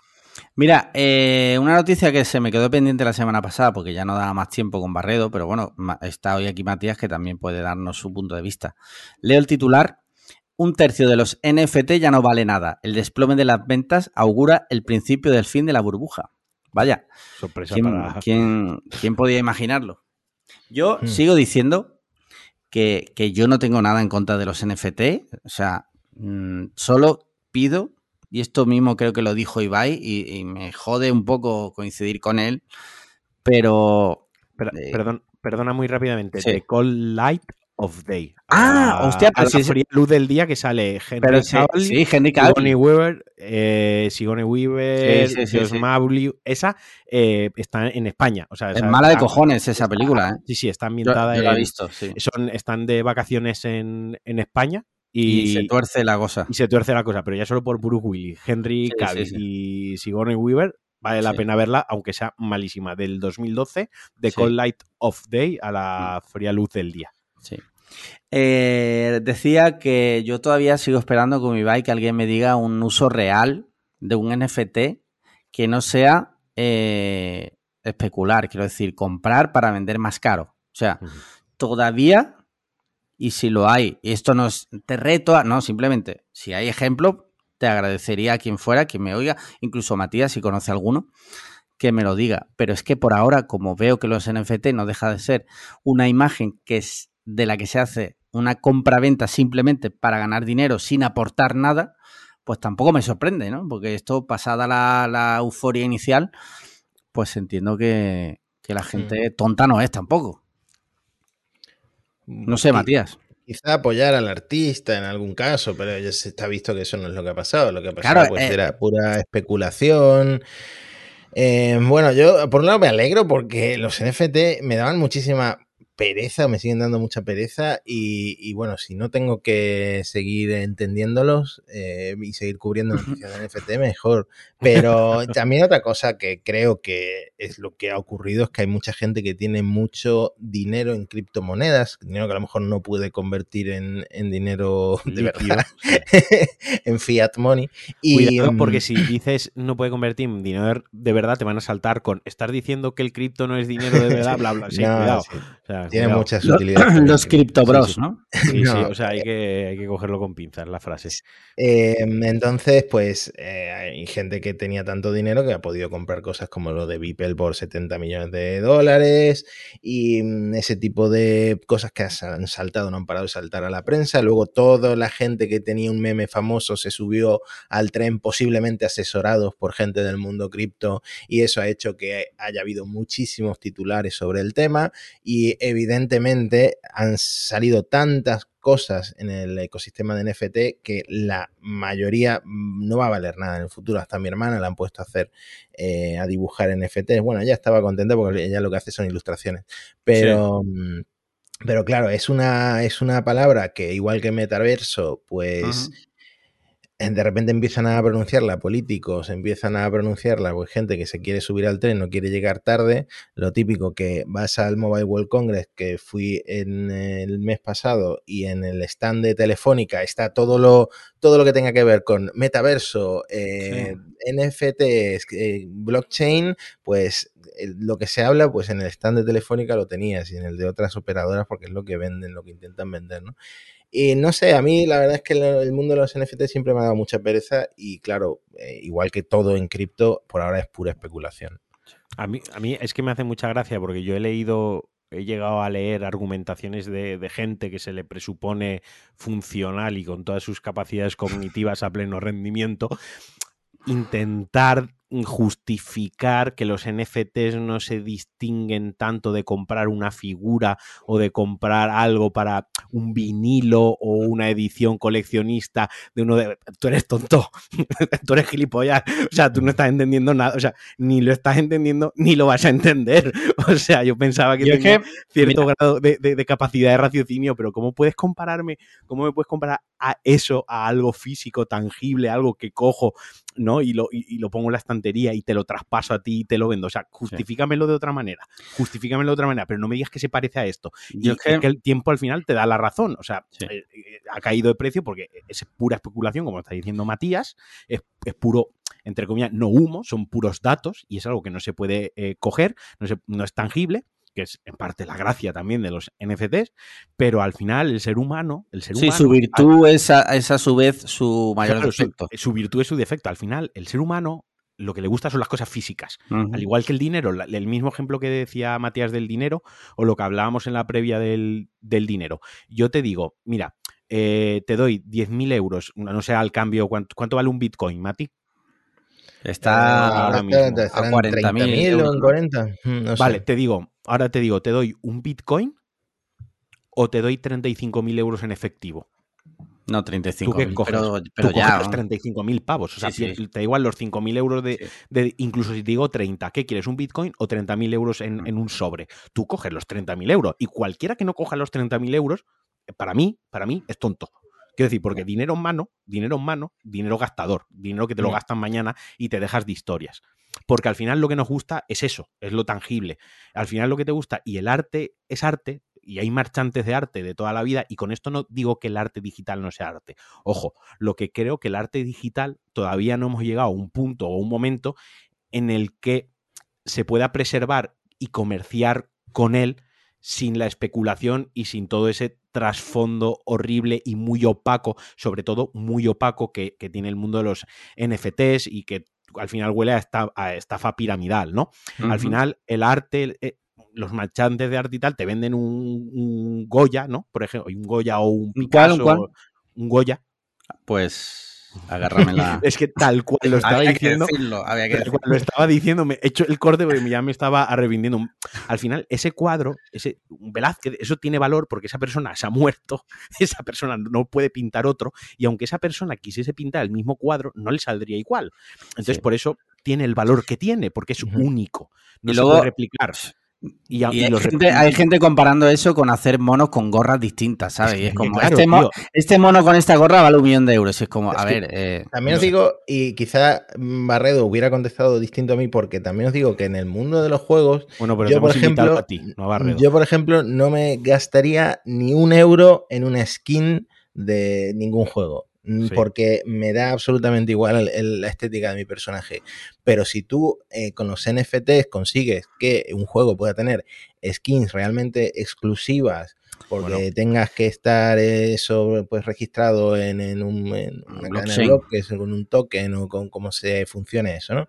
Em, pues sí que puede llegar a pues tener eh, bastante más sentido que con lo de los monos. Pero Mati, por ejemplo, casi todas las compañías de videojuegos, eh, cuando algunas compañías de videojuegos empezaron a decir que ellos iban a tener NFTs, por lo que tú dices, de skins y de avatares, la gran mayoría de compañías empezaron a lanzar comunicados desvinculándose de los NFTs, diciendo nosotros nunca vamos a entrar en este juego. O sea, esto, esto nunca va a entrar. O sea, quiero decir, incluso dentro de la comunidad de los videojuegos es algo que ni siquiera está del todo, entre comillas, bien visto. ¿Sabes? Buena sigue teniendo el aspecto de saca cuartos, ¿sabes? Yo la única, la única que veo que podría entrar ahí a saco es EA con el FIFA. Rollo, te saco un Messi o un Mbappé 99 y, o sea, chetadísimo y que sea en NFT y que solo una persona lo pueda tener, eh, sí lo veo porque son unos putos ratas. O sea, son unas sucias ratas. Bueno, aquí alguna vez hemos dicho, eh, Barredo vende el primer episodio de, mi, de Sí, cierto. Hemos dicho que, si entre todos los oyentes lo, lo compramos... Y lo destruimos. Lo, borramos en directo, hacemos un directo poniéndolo en la papelera de reciclaje y dándole a vaciar sí, porque de reciclaje. No, podemos, no podemos destruirlo de otra forma. De, hecho, no me, no, me comprometo, no, mejor, lo ponemos en un pendrive y le empezamos a pegar martillazos al, al pendrive. Lo hacemos cortar y pegar, que se vea que le damos a cortar y a pegar y lo reventamos. Lo metemos en un pendrive y lo mandamos a Vladimir Putin en Que yo, por ejemplo, y ya para terminar, eh, me parecería más, más, respetable que todos los criptopros y tal dijeran, mira, estoy en lo de los NFTs porque para engañar a alguien y ganar pasta. Pues oye, me quito el sombrero, ¿sabes? Digo, pues por lo menos bate cara. Pero no me digas que es que el futuro está en un puto mono con una puta gorra, ¿vale? Porque eh, no lo veo, no lo veo. Llámame polla vieja, pero los monos con gorra no, no me aportan nada hemos pasado de las meninas a los monos con, los monos con gorra. No, sé si estamos en el camino adecuado. Sí. Mira, eh, te voy a leer otro titular, ¿vale? Ya sabéis que aquí leemos solo los titulares. Un titular escrito por un tal Matías S. Zavia. Dice, Elon Musk compra un 9,2% de Twitter y se convierte en el accionista principal de la compañía. Esto ya ha generado debate porque, o sea, Elon Musk caga un día un poco más líquido de lo normal y ya está abriendo portadas. Porque hay gente que yo, he llegado a leer que como meta mano en Twitter, me borro de Twitter. Yo eso lo he leído de alguien que lo ha dicho. Que es como. Mira, mira, si supiésemos antes de darle paso a Matías, que es quien va a poder hablar bien de esto, porque nosotros hemos leído el titular, pero él ha escrito la, el artículo. La noticia. La noticia sí que la tengo que leer por lo menos una vez, la vez que la ha escrito. Eh, si supieseis realmente la gente que hay detrás de todas esas grandes compañías que os gustan, eh, directamente os iríais a una cueva a vivir. Quiero decir, el tema de Elon Musk es que es muy visible. El tema de Elon Musk es que se, además se, se posiciona es una persona, mira, a mí no me cae del todo bien, ¿vale, Matías? Yo ya te lo digo, tu mejor amigo no me cae bien. Pero. Eh, Nosotros nos metemos mucho con él, ¿eh? pero hay una cosa que, yo admiro de él, yo, hay una cosa que sí que me gusta de él y que yo respeto de él, que es una persona que se moja y se posiciona. ¿Vale? Y yo es una cosa que, respeto mucho en la gente, o sea, que, tiene una opinión y se posiciona en ella, mm, le vaya a traer buena fama, mala fama, buenas habladurías o malas habladurías, pero se pone en una posición y ahí está. ¿De acuerdo? Mm. Entonces yo eso lo, respeto, lo respeto mucho de, de Elon Musk. Eh, que compre el 9% de Twitter a mí me da igual. Es que a saber la gente que me cae mal o gente muchísimo más atroz y a saber la peña que hay detrás de compañías. Hitler 2. Hitler 2. detrás de, por ejemplo, de, Coca-Cola. Es que, vaya, es que me, de eso de me borro de Twitter porque los más me caen mal. Es idiota. Quiero decir, eh, ¿cuántas películas hemos ido al cine a ver de Harvey Weinstein? Quiero decir, y, estaba él detrás de esas que a día de hoy te pones maldito bastardo y sale, y sale, creo, maldito bastardo. Weinstein Company, sí. Weinstein Company. Sigue saliendo, quiero decir. A lo que voy es mm, que Elon Musk, a mí como usuario de Twitter, pues yo qué sé, si él también es usuario de Twitter, que sabemos que es usuario de Twitter. Eh, bastante activo. Bastante activo, por lo tanto sabe quizás las, los puntos flacos del servicio, ¿no? De, de, la red social y los puntos fuertes. Y como decía Matías antes muy bien, es una persona que no desconecta, que siempre está 24/7 pensando en sus inversiones, en sus empresas, en dónde se está metiendo. Si eso va a hacer que mejoren Twitter con un botón, por ejemplo, de editar mensajes, por, hacer la broma fácil, pues oye, estupendo. Yo qué sé, insisto, esto se ha hecho eco porque es un tío muy visible y que se expone mucho y que siempre se posiciona muy fuerte respecto a las cosas. Sí. Pero podía haberlo comprado otra persona, el 9%, y nosotros ni enterarnos. Y que esa persona sea peor, o sea, que sea un dictador eh, congoleño, una cosa por el estilo, ¿sabes? de estos que rebanan, que, sí, sí, que... 9% de Twitter rebanando cabeza a calvos y sacando oro de su cabeza. claro. Sí, sí. No sé, Matías, ¿tú qué opinas? Como usuario de Twitter, como admirador de Elon Musk y como, redactor de la noticia. Exacto.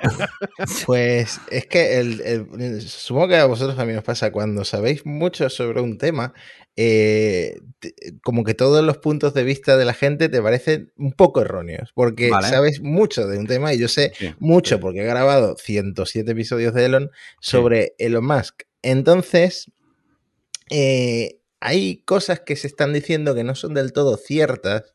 Elon tuiteó hace unas semanas una encuesta, él eh, se proclama fundamentalista de la libertad de expresión y él eh, estaba preocupado por la censura en Twitter. El último caso de censura en Twitter pues sería el de los medios rusos, Russia Today, Sputnik, etcétera, que Elon tiene un proveedor de internet que se llama Starlink. Starlink no ha bloqueado eh, mm. Russia Today, no ha bloqueado ninguno de estos medios, pero otras operadoras, Twitter, etcétera, eh, redes sociales han bloqueado estos medios. Entonces, eh, Elon hizo esa encuesta y resulta que mientras hacía esa encuesta y decía que Twitter tenía un problema de censura, 11 días antes había comprado el 9% de Twitter. Lo hemos sabido ahora porque fue ahora cuando él eh, presentó ante la Comisión de Bolsa y Valores de Estados Unidos.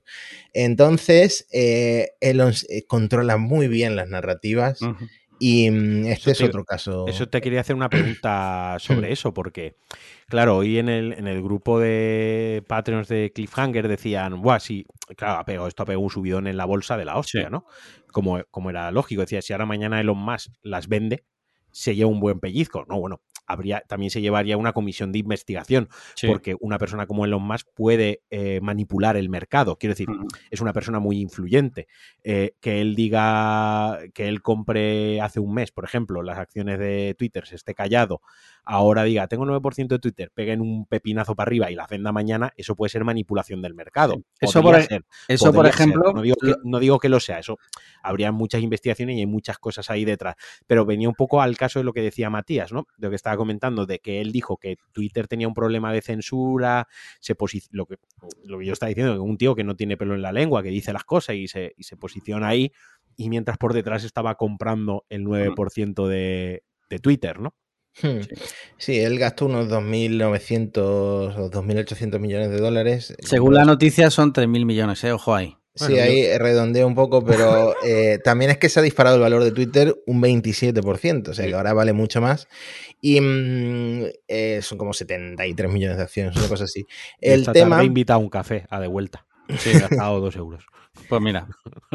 Em, el tema es que no sabemos bien por qué ha hecho este movimiento. Él tenía mucha liquidez porque él había vendido un montón de acciones de Tesla por supuestamente pagar impuestos, porque le reclamaban que no pagaba impuestos. Él tenía una ingeniería fiscal muy importante para pagar lo mínimo posible de impuestos. El año pasado vendió muchísimas acciones para poder eh, pagar muchos impuestos, más que nadie en la historia de Estados Unidos, pero al mismo tiempo resulta que tenía que vender esas acciones porque si no las vendía no le podían pagar un bonus muy importante y al final tiene más dinero de lo que tenía antes de, vender esas acciones. Entonces, esta gente, tío él controla súper bien la narrativa y la narrativa de, de la libertad de expresión la está controlando bien, la narrativa de que quiere cambiar Twitter la está controlando bien, pero no sabemos exactamente lo que quiere hacer, porque él realmente no es un gran adalid de la libertad de expresión. Él persigue muchísimo a los periodistas que lo critican, eh, persigue a los inversores en corto, bueno, ya, ya no tiene ese problema porque Tesla va como un tiro,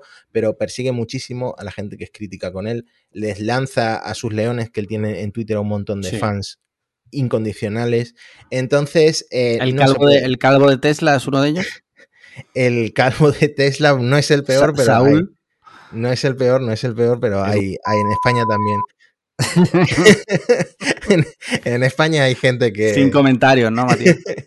Y mm, eh, nada, y claro, es que pasa eso, que mm, eh, parece que va a arreglar Twitter. La verdad es que puede hacer cambios que pueden venir bien, lo han puesto en la junta directiva. Eh, y, mm, y pueden venir cambios que vienen bien, pero lo de que la libertad de expresión es lo que más le preocupa, pues no te lo puedes creer si sigues Ya. la trayectoria de Elon Musk. Hmm. Oye, ¿cuántas, ¿cuántos tipos de droga consume Elon Musk? Matías? Mi- Es que- microdosis de LSD. No me creo que ese ser humano no, no tome drogas. Bueno, Sí, la, dro- la- la droga porro la toma porque se ha visto en el, en el, en el Claro, a podcast ver, de Joe Rogan. Si le haces caso a él, él solo se ha fumado esos dos porros, los del primer eh, Joe Rogan y los del segundo Joe Rogan. Eh, él ha dicho en otro podcast, el Lex Freeman, que él eh, no consume drogas, pero también, a ver si me acuerdo qué cantante era, porque soy un desastre. Bueno, Grimes eh, es amiga de una rapera, de estas raperas negras de Estados Unidos, que hay muchas muy famosas. Sí. Eh, no sé si era la de la Anaconda, ¿cómo se llama esa? Nicki Minaj. No sé si era Nicki Minaj, no, creo que me, creo que me lo estoy invent- inventando. O Cardi B, bueno, no sé quién es, ¿vale? Sí, una. Vale. Eh, alguna rapera vamos. estaba en su casa y que lo acusó de, de estar súper drogado. entonces, como que están esos rumores, pero él dice que él no consume droga. A ver, yo qué sé, yo es que también te digo, cuando una persona de un perfil de este tipo, me sorprendería que tomase drogas, eh, por un lado, porque es gente que tiene que estar continuamente como muy centrada, ¿no? No sé, igual Bueno, toma Adderall, hay- que eso lo toman los americanos. Hay una anécdota sobre, sobre SpaceX. no- la verdad es que no me acuerdo si era SpaceX o Tesla, pero que una de las primeras cosas que hizo Elon cuando construyeron la fábrica o cuando levantaron la fábrica fue poner una máquina eh, De de, popper. de Coca-Cola, de, mm, ¿cómo se dice? Un, eh, ¿Una expendedora? Sí, una expendedora no, un, un grifo. Un eh, grifo, Sí. vale, vale. de Coca-Cola para que los empleados tuvieran siempre niveles altos de cafeína. Creo que era una fábrica de, Puto crack. de O sea, Tesla. Es que hay drogas que te mantienen alerta. Sí, sí, claro. Sí, el, eh, el Adderall, los americanos son como muy, muy de esto del puto Adderall ese. Aparte yo de la... creo que sí que yo creo que sí que se droga de lo lindo. No todos los días, todo el día, pero sí que hay veces que, que algunas ideas que tiene y algunas cosas solo, solo te pueden venir si vas rollo Cieguísimo, Stephen ¿no? King. Ya. Stephen King, sus mejores novelas las ha escrito yendo cieguísimo de todo hasta los ojos, ¿sabes? O sea, que, que, que no lo digo como algo malo, ¿eh? Que a tope Sí, ¿no? con, con Elon Musk y sus drogas, pero, pero que me, me ha hecho gracia. Mira, cambiamos de tercio. Pues Yo creo que los más ya por hoy eh, está más que servido. Y te leo otro titular, en este caso eh, no sé quién lo ha escrito ni me interesa. Dice, el chef José Andrés presenta los 10 ingredientes imprescindibles de la paella, ojo ahí, a lo que viene ahora, según la ciencia. El chef presenta los resultados de una exhaustiva investigación científica. Paso a leer los 10, estos son los 10 ingredientes oficiales. O sea, esto lo, lo dictamina la ciencia y todos sabemos que la ciencia, eso, lo que diga la ciencia, eh, eso va, eso va a misa. ¿eh? Se ha Esto visto es con como- el COVID. eh, claro, esto es como cuando Fernando Simón decía que en España solo iba a haber un caso o dos aislado de COVID. Pues esto es exactamente igual. Procedo a leerte, eh, a leeros los ingredientes, pero bueno, digo leerte porque Marquino a ver cómo reacciona. Arroz, Bueno, agua. vale. ¿Vamos bien? Sí, claro. Vale. Aceite de oliva, Vale, ¿vale? Sal, vale.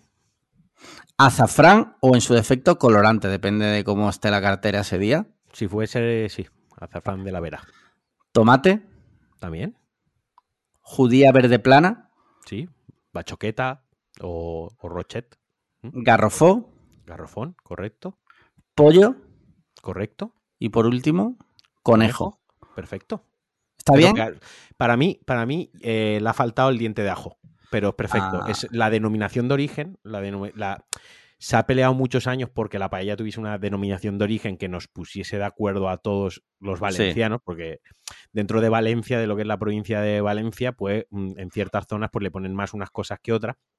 Eh, Sí. o un ingrediente o tal, pero ponernos de acuerdo sí que tiene un origen histórico que es eh, en Sueca, eh, que es una población de Valencia, se data que es la primera paella, y la parte de la albufera, donde te llevé la Sí. zona esa de la albufera y tal, de ahí es donde nace la paella. Y todos y cada uno de los ingredientes que has nombrado son los ingredientes canon que tiene que tener una paella valenciana. O sea, vale, yo siempre Vale. especifico, en una paella marisco no, o una paella del no sé, de verdura, no, una paella valenciana, tal cual lo que has dicho. Yo le meto un diente de ajo y, y- pero ya está, es un detalle menor y también utilizo pime- pimentón dulce, pero vaya, es un detalle menor.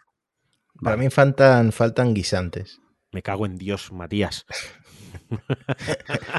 Guisantes. Chorizo ¿Por y gambas, ¿no? No, era para oír un poco a Marquín. por- Ah, por vale, vale, joderme.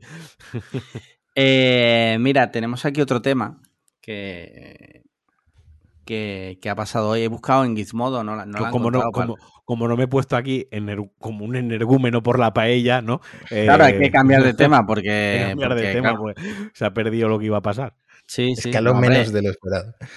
Sí, eh, no escaló nada, de hecho. No escaló nada, de hecho.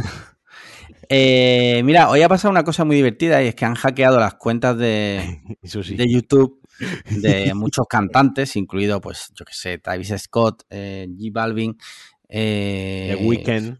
The Weeknd, Jackson. un montón de gente, Michael Jackson, eh, y les han subido a sus, a sus canales de YouTube oficiales eh, cosas tipo un vídeo de Paco Sanz cantando. En el de Michael Jackson han subido eh, un vídeo de Estopa. o sea, cosas como súper random.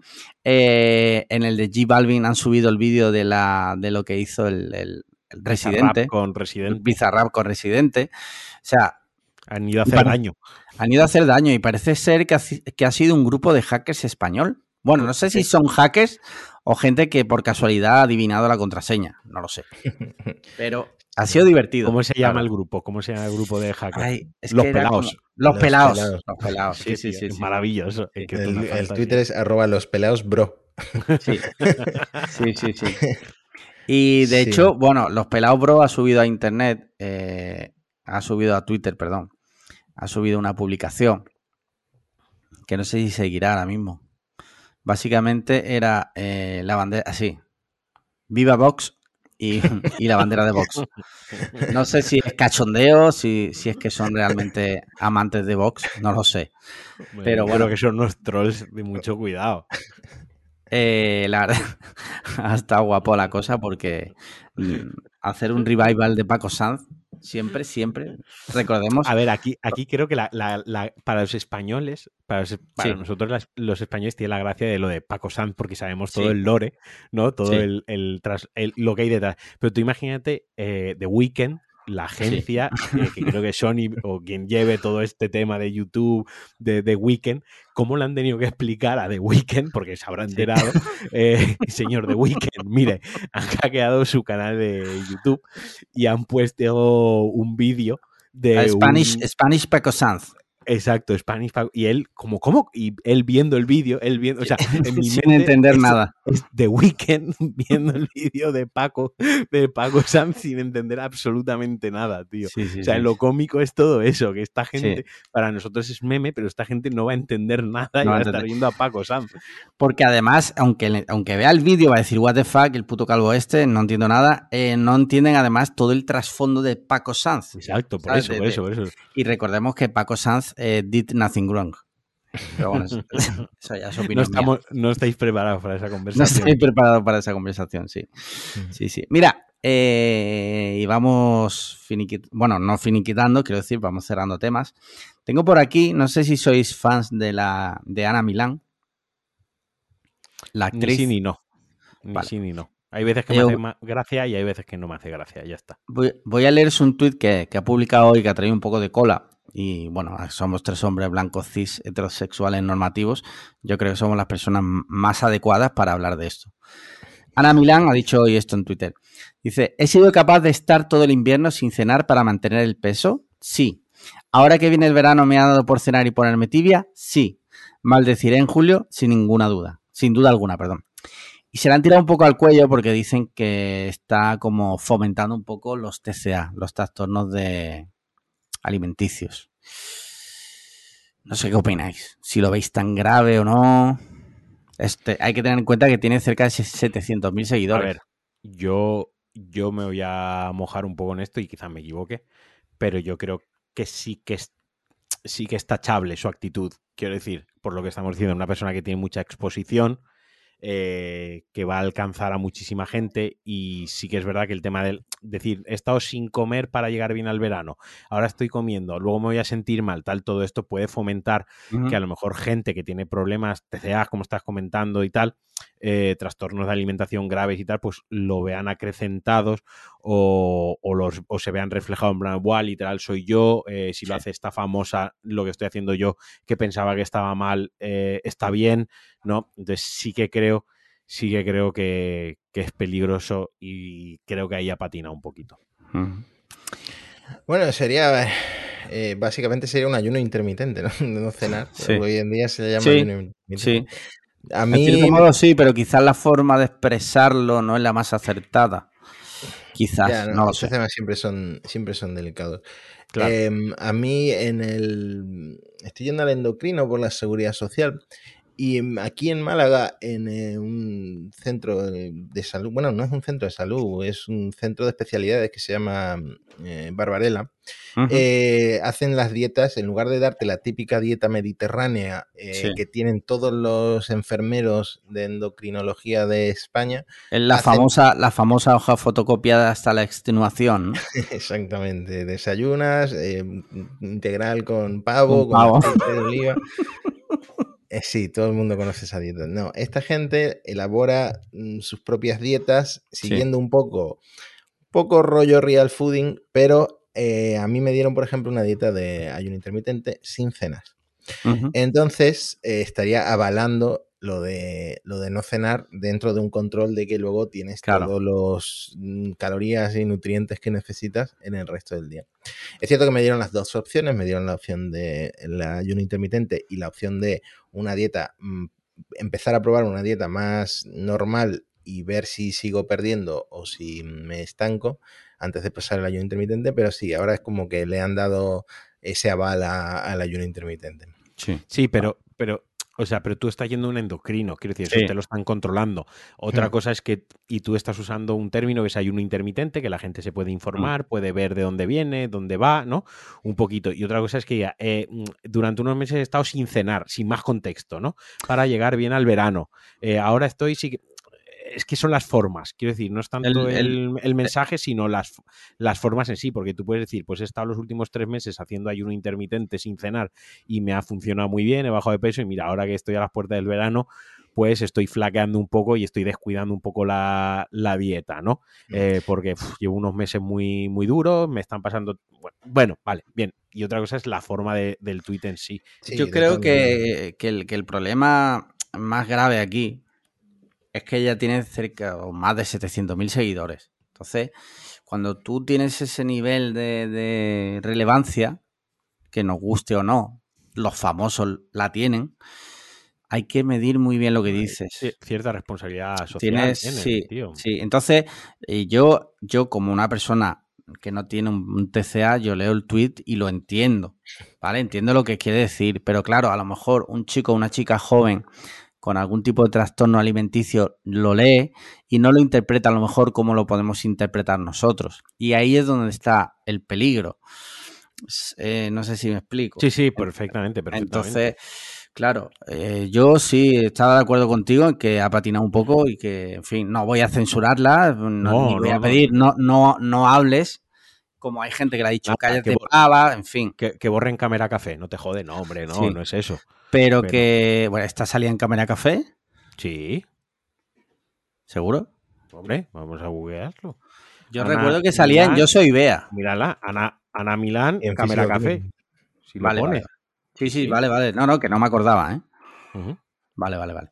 En fin, yo que sé que el- los temas de alimentación hay que tener muchísimo cuidado porque depende de quién te lea, lo puede interpretar bien o lo puede interpretar, interpretar mal y se puede buscar una persona joven, un problema serio.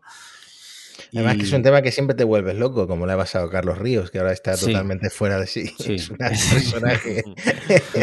A ver, esa persona, no, no nombres al maligno, tío. O sea, esa persona eh, debe morir, ¿vale? En Roblox, en Roblox En debe Roblox, una sa- una salmonelosis y palmarla. En NFT debe morir. Un NFT de, del- de Carlos Río Muerto, sí, ojalá. Bueno, ya está, simplemente por reflexionar un poco, eh, ponernos un poco serios y, y hablar sobre este tema. Bueno, hemos coincidido los tres, no ha habido discusión, así que mejor. Y ya por último tengo aquí apuntado que Matías nos contase, si quiere, evidentemente, la historia del perro en el balcón que le ha ocurrido hoy, que bueno, Matías es que... eh, como bien decía antes de los más, eh, Matías controla muy bien la narrativa en Instagram, en sus historias. Sé que tiene muchos fans cuando se va de viaje y tal. Lo de hoy ha sido absolutamente aleatorio, yo creo Sí. que a nadie le ha gustado. ¿No? Bueno, pero cuéntanos si, si te apetece, si no, no, obviamente. No, me ha pasado algo que para mí ha sido divertido, pero luego lo he contado en 8 o 9 historias en, en Instagram, en un total de dos minutos, y al terminar me he dado cuenta, joder, esta es la historia más aburrida que, que alguien puede invertir dos minutos en, en ver. Y, mm, y sí, de hecho, traía esto preparado y otra cosa que me ha pasado para cuando preguntáis qué tal ha ido la semana, que no lo habéis hecho, porque claro, ahora esas secciones de pago, Sí. Ah, que yo escuchaba mucho el, el- el- el show para Patreons, pero Sí. mm, dejé de pagar y ahora me quedo fuera de ese mundillo. sí. Y claro, ahora si quiero volver tengo que pagar el triple, porque Sí. habéis subido la barrera de entrada. Es el mercado, amigo. Son los NFTs. Especulación. Em, pues lo que ha pasado esta mañana, estaba lloviendo y todo, y, mm, tenía que sacar a, la perra a la calle, y, mm, y además tenía que ir a sacar dinero. Y salgo por el portal y me dice, con un acento bastante raro de guiri, desde el segundo, desde su balcón, una vecina, una chica joven, veintitantos, veintimuchos. em, perdona, es que me he quedado encerrada en el balcón, porque el, nuestro balcón, la ventana esta corredera, se cierra desde. Si la cierras desde fuera, te quedas fuera. No puedes Sí. volver a entrar. Sí. Entonces, Bueno, son to- todas las las de estas de balcón suelen ser así, para que, Para que los no te roben. ladrones, eh, los ladrones no puedan abrir. Hmm. Me da un número de teléfono, el único que sabía de memoria, que es el de su padre. Su padre solo hablaba inglés. Me doy cuenta de que mi inglés está súper oxidado porque me ha costado mucho hacerme entender con el hombre hasta que por fin eh, ha entendido lo que pasaba. El hombre ha llamado a la novia de esta chica, el novio, eh, novio de esta chica. El novio no podía venir porque estaba en ronda. Eh, total. Mm, todo esto yo me he ido a sacar dinero. El banco está pues a 15 minutos de mi casa andando. Y em, cuando me llama de vuelta eh, una intérprete del padre de esta Sí. chica, No es Paco de vuelta quien te ha llamado. Te ha llamado, te han devuelto la llamada a un intérprete. exactamente, eh, me doy cuenta, me doy cuenta que esta chica se ha quedado allí esperando a que venga. Además, yo todos los martes desayuno en el mismo sitio un mollete de, de pata asada. Entonces hoy me he perdido Hostia. el desayuno por este tema. Em, ¿Dónde, dónde, grave. perdón? ¿Dónde? Porque En suena bien eso, ¿eh? En Lo Salva. Además, eh, si lo buscas en YouTube, eh, le, le hicieron un reportaje al, al tipo y, mm, y lo hace todo así con muy buena materia prima y está todo muy Vale. rico. Pero sobre todo la, la pata que le hace los martes. Entonces voy Joder. siempre los martes a desayunar allí. ¿Y qué, qué ocurre? Que me doy cuenta de que no puedo dejar de tirar a esta chica porque esta chica piensa que va a venir su novio, porque Sí. es lo último que yo le dije, y yo no puedo ir a desayunar, tengo que volver a mi casa. Y mientras volví a mi casa, empecé a coordinar una operación de rescate con el grupo de la comunidad de WhatsApp de Sí. eh, los vecinos. Por cierto, no hagáis nunca un WhatsApp de vecinos porque es una cosa horrible. Creo que lo, lo he contado mil veces, pero una vez eh, in- in- intentaron echar de su casa unos supuestos ocupas que eran los gitanos que le estaban haciendo la mudanza a la gente que, le- que que legítimamente que legítimamente había alquilado un piso de- del bloque. Eso pasó, eso es real y está todo organizado por el grupo de WhatsApp. Em, entonces, pues, eh, enseguida los que serían los machos alfa del bloque, dos o tres em, personas. Uno de ellos, muy raro, tenía como el aspecto de um, Baracus, este el del Team A, eh, pero pero rollo, rollo, judío, porque llevaba la estrella de David en el cuello. Era una cosa, era una cosa. Yo nunca había visto ese vecino, pero salieron todos. El judío. El, judío, ¿no? ¿Y nunca lo habías visto? Nunca había visto ese vecino. Salieron todos los señores divorciados y solteros al, bajo a intentar ayudar a esta chica. Y, mm, ah, que estaban en un bajo. Eh, no, nosotros nos comunicábamos con ella ah, desde el portal, digamos, al balcón. Mm, y, resulta que no le podían, o sea, todo el mundo ya había bajado con tarjetas de crédito y cosas para abrirle la puerta de la casa. Y no podían hacer eso porque la chica eh, había echado la llave y había, le había dado dos vueltas. Entonces era imposible abrir eh, la puerta sin llamar a un cerrajero. Total, que como no podían venir ni su padre, ni su novio, ni nadie, eh, me empecé a llamar a, el, a cerrajeros. Eh, por alguna razón nadie quería venir o nadie podía venir. Porque es que no es tan... Es que tú... A ver, perdona el inciso, Mati. Mm. Pero tú no puedes llamar a, a un cerrajero y decirle, abre otra casa, sí, que no es la tuya. Tú no puedes llamar a un bueno, a ver, la chica estaba en la casa, no creo que ese fuera el problema, pero a lo mejor no les valía la pena. Uno, por ejemplo, aunque me había dejado el folleto o la tarjetita en el buzón, uno era de Fuengirola. Pues si eres de Fuengirola, ¿para qué me dejas la tarjeta en el buzón? Y, mm, entonces no, no También te digo, te, mm. perdona, como por experiencia de que, bueno, yo hago ciertas cosas de cerrajería. Si tiene la llave con dos vueltas dadas, eso es, tiene muy jodida solución. O sea, tienen que reventarlo. Bueno, se puede hacer si taladran, pero como tenga un bombillo bueno, eh, no lo pueden taladrar tan fácil. Hubiera sido jodido, ¿eh? Y hubiera sido muy caro. Hmm. Eso sí te lo digo. Bueno, uno me llegó a decir 150, pero al final no vino. Total, que mientras eh, pasaba todo esto, un vecino con una cuerda eh, le subió un martillo. Vale. Un martillo eh, que tiene un nombre, me lo ha dicho alguien en Instagram, un martillo de encofrador o una cosa así. Bueno, ese que tiene por otro lado. Para sacar los clavos. La pinza esa para sacar los clavos. Pues con esa pinza barra, como se llame, eh, le dio instrucciones desde abajo para que hiciera palanca con la puerta y la desencajara y la abriera. Total, la chica estuvo una hora eh, intentando abrir la puerta, no lo conseguía. A todo esto, ella estaba súper desabrigada, no llevaba sujetador, por cierto, y eh, tenía, una camiseta, de, tirantes y este mismo hombre macho alfa del grupo de WhatsApp le, le dio una sudadera, también con la cuerda. Em, y al final, cuando por fin logré que un cerrajero fuera a interesarse por el asunto, eh, consiguió abrir la puerta.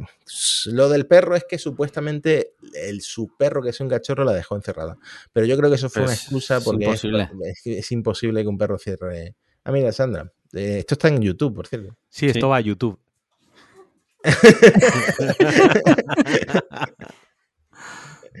Pues esa, esa, es la historia. Y esto lo conté en 8 o 9 historias y por supuesto eh, a nadie, nadie entendió por qué habían invertido tanto tiempo en su vida en escuchar esta historia. De, no, pero es buena. Hombre, yo cuando la hemos escuchado Sandra y yo en el salón, enseguida le he escrito a Alex y le he dicho, apúntalo para que lo cuente esta tarde, Matías, porque tu conclusión era que todos tengamos un, martillo, en la terraza. Sí, sí, sí. Y una, pregunta, eh, ¿estaba muy alto el balcón? Era un segundo. Ah, vale. Mm, ah, pero, a ver, le propusieron eh, pasar al, piso de al lado, pero no había nadie en el piso al lado. Y yo personalmente no lo habría hecho porque la mampara que separa los dos balcones llega eh, a la punta y vamos, mm, te resbalas. Estaba lloviendo y hacía frío. te resbalas y, te caes, vaya. Mm. Pero, y ahora digo yo, también podía haber reventado el cristal con el martillo. Ah, eh, a, no sé a lo mejor le hubiese costado menos. Pero a lo mejor le salía menos. Claro. Que estar ahí desencajando la. Le pega un martillazo y, ya está. Y si tenía seguro, se lo hubiera cambiado seguramente. Gratis. Claro, ahora, ahora claro, a, posteriori es muy fácil. Aquí estamos arreglando el problema de los stories de, de, Matías, ¿no? Pero sí. Oye, y la otra historia que ya cuéntala, lo que decías que tenías preparado. Bueno, es que eso me pasó justo antes de empezar a grabar, que hemos tenido una especie de reunión en, en mi empresa. Mi empresa es de Nueva York. Yo nunca Sí. tengo reuniones con ellos, pero han abierto un grupo de, De eh, WhatsApp. redactores, han abierto un comité de, de- de redactores y tal, y, y yo me he metido, pues, porque básicamente por presión de grupo. Y mm, hemos tenido una reunión, estaba un poco nervioso por el tema de que fuera en inglés y tal. Tú otra vez hoy a hablar inglés. Sí. Ya, dos veces Sí. seguidas. Pero eh, ha sido un tren que ha descarrilado y además yo tenía la cámara puesta y se me ha visto totalmente en la cara como lo estaba pasando súper mal.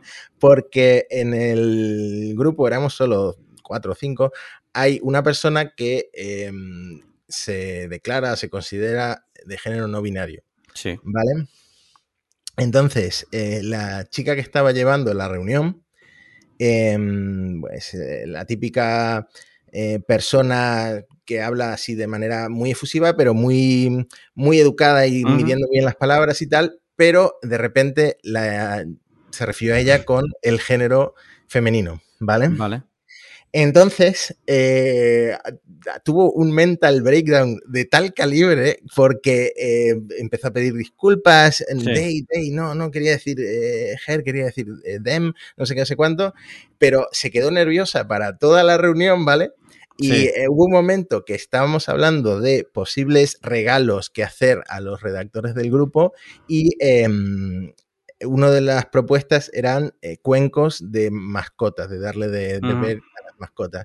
Y entonces, como esta chica se había, querido- se había quedado tan nerviosa, le hace eh, la pregunta a la no binaria o al de no binarie que em, resulta que tenía un perro que salía en la cámara y le pregunta, em, ¿tu perro bebe agua?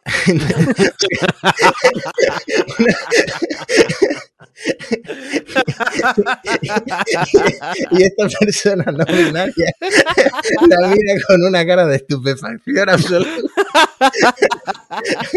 y el tren descarriló, el tren descarriló totalmente. y Mi Joder, cara era un poema. Vaya ¿no? liada, ¿no? ¿Y la, la persona no binaria se sintió ofendida o lo llevó con naturalidad? O... Eh, al principio con naturalidad, pero ya la pregunta de si su perro bebía Ya, agua. ya ahí se boqueó. Dijo, a ver, a ver, que me digas mujer, vale, pero que, pero que me preguntes si mi perro bebe agua. Por ahí no, por ahí no paso. Esa es la línea de que no hay que cruzar. También te digo que a este nivel en Nueva York están eh, mucho más avanzados que nosotros. Hay cosas que es muy difícil ponerse al día, la verdad. Ya, Muy bien. sin comentario. Bueno, eh, con esto ya no quedan más hot takes. eh, y además llevamos una hora y 36. ¿Qué os parece Sí. si hablamos de videojuegos? Hay poco que hablar de videojuegos en realidad. Eh, hay poco que hablar, sí. Yo últimamente Hemos solo juego... de lo del Monkey Island Sí. que ha sido al principio. Sí. Yo últimamente eh, me ha dado otra vez por el FIFA, ha vuelto, me he hecho un equipazo del copón y, y estoy jugando, pero es que estoy tan, tan, tan cansado, tío, que no, no tengo tiempo de, de jugar a juegos que me hagan pensar, ¿sabes? Matías, tú estás jugando algo en, en- ¿cómo se llama la, la cosa esa que tienes Día. tú? Esta día. Eh, no, lo tengo abandonado. El último que he jugado ha sido el, el Pokémon Arceus Ajá. en la Switch. Sí. Em, y la verdad es que me, me enganché bastante. No sé cuántas horas le habré echado, a lo mejor 80, pero. Em, pero es el primer Pokémon que te pone las cosas muy fáciles para capturar a todos los Pokémon. Entonces, no he llegado a completarlos todos porque hay misiones muy aburridas de coger Pues coleccionables tan- por todos tan- los mapas. Tan fácil no te lo pondrán. Pero eh, más que en ningún otro juego de Pokémon, sí que he capturado y la verdad es que he estado bastante entretenido las últimas noches. sí. ¿Tú sabes que yo no he jugado jamás a Pokémon? Es un, es un juego, es una franquicia que te tiene que gustar, porque es, es- es como. Es casi como. mm, Algo más, algo rollo casino, ¿no? Es un, Sí. juego de esos adictivos, mm, de mm, movimientos muy mecánicos y te tiene que gustar el, todo el, el- el lore y los Pokémon, y, porque no es que sea un juego que Yo es que ya, la verdad es que no tengo edad para chalauras. Hmm. No, no, Perdón, que, quería, quería, quería decir simplemente para triguerear a los oyentes fanáticos de Pokémon. Y de Pero en realidad no tengo. No, si cuando ya tiene más de, pero- 12, más de 12 años jugar a eso no tiene sentido, pero nosotros respetamos igualmente. Al que quiere jugar es al nuevo del, del Kirby, que a ver si me lo bajo en la, en la Switch. Hmm. Sí, sí, Es que ha salido bueno. Yo Sí, sí. Eh, lo compré con mi hermana, pero todavía no lo he jugado. Hmm. Mm, De todas formas, la única crítica que he leído es que es un juego un poco muy bonito, pero no muy desafiante, un poco vacío. Ya. Muy para niños, quizás. Puede ser, puede ser. Vale. Mm. Bueno. Y Marquino, algo reseñable de, video, de videojuegos. ¿Te has pasado ya el, el, el Den Ring? El No, Den Ring. Llevo ya prácticamente 100 horas Hostia, jugadas en un mes. Un mes y una semana más o menos, llevo 100 horas y yo creo que me quedan 50, 60 horas por delante. Eso es muy loco, ¿eh? Eh, me lo estoy pasando muy bien. O sea, Sí. es el mejor juego de mundo abierto de la historia.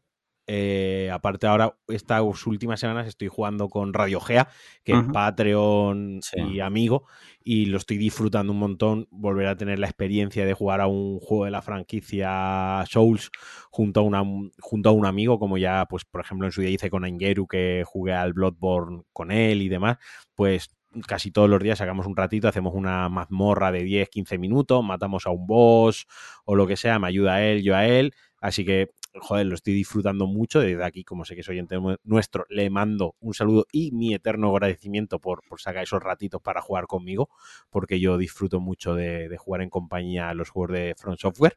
Y luego, yo es que es increíble el juego, la inmersión. O sea, es el- la aventura de verdad. Es como el Zelda Breath of the Wild, pero para, pero como decía Sandra, todo, pa- todo parece que huele mal. Todo el mundo parece que Sí. huele muy mal en ese juego, ¿no? Es un si el Zelda Breath of the Wild era todo como muy cookie, ¿no?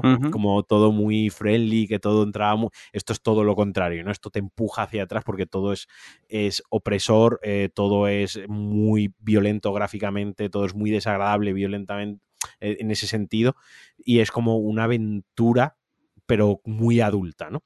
Sí. Pero realmente es tu- es que no te explican nada, como no hay nada en el mapa que te diga la misión es aquí, habla con este, no hay, como no hay nada, tú sí vives la aventura de, bueno, voy a explorar hacia allí a ver si hay un acantilado, a ver si hay un arma súper buena que me ayuda, o si tal y como llego allí hay un gigante que me pega con una maza y me revienta, ¿no? Y ya volveré dentro de un rato cuando sea más poderoso. Vale. Entonces, nada, yo estoy enganchadísimo a, a- al, a este, al Elden Ring. Vale. Eh, tema series. Matías, ¿está viendo alguna serie ahora? Sí, estamos viendo que creo que nos quedan como 20 minutos para terminar toda la temporada. No sé si habrá más. eh, Pam y Tommy. De Ah, vale. Anda, anda. Mm, Sí. mm. Sí, bastante Vale. chula. Dicen Sí, que ha salido buena, sí. Después, pues lo típico que ves el primer episodio y te vas directo a, a Pornhub a ver el sex tape. Bueno, yo lo vi en su día. Sí, también. yo también porque quería hacer un remember. Un revival. y- ¿Pero lo viste a solas en el cuarto de baño? No, yo la verdad es que en eso bastante libertad. Yo estoy aquí en mi despacho y Elena está allí durmiendo, así que sin problema. Pero. Pues deja, deja, Matías, joder. Vale. ¿Y tú, Marquino, estás viendo alguna serie? Eh, yo vi el primer capítulo de Caballero Luna. Vale. Moon Knight, sí, Moon de Disney Plus. Bueno, como Pam, y- Plus, Pam y sí. Tony, que también es de. De Disney Plus. Ya molaría que Disney Plus, igual que patrocina hacía falta y Sí. Planeta Cuñado, pues nos patrocinase también a nosotros. Pero bueno. eh, La- ladran, luego cabalgamos. Exacto. Eh, la cuestión que el, con Oscar Isaac, ¿no? Ahí Sí. en el papel protagonista, eh, la serie lo que es la producción Marvel. Eh, Se nota que están los billetes ahí puestos. Eh, hostia, se me ha ido de la cabeza. El malo es este, eh, Ethan Hawke. Ethan Hawke, sí. que mola mogollón. O sea, cuando sale Ethan Hawke en el capítulo, porque solo hay un capítulo es de estreno semanal, cuando sale Ethan Hawke se come literalmente el episodio, es el, el prota absoluto, mola mogollón.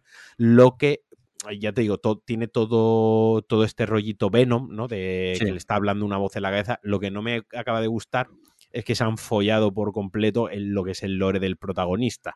O sea, el origen real del protagonista se lo han follado y aquí le han dado otro, otro, ori- Otro otro origen. origen. y le han dado otra historia.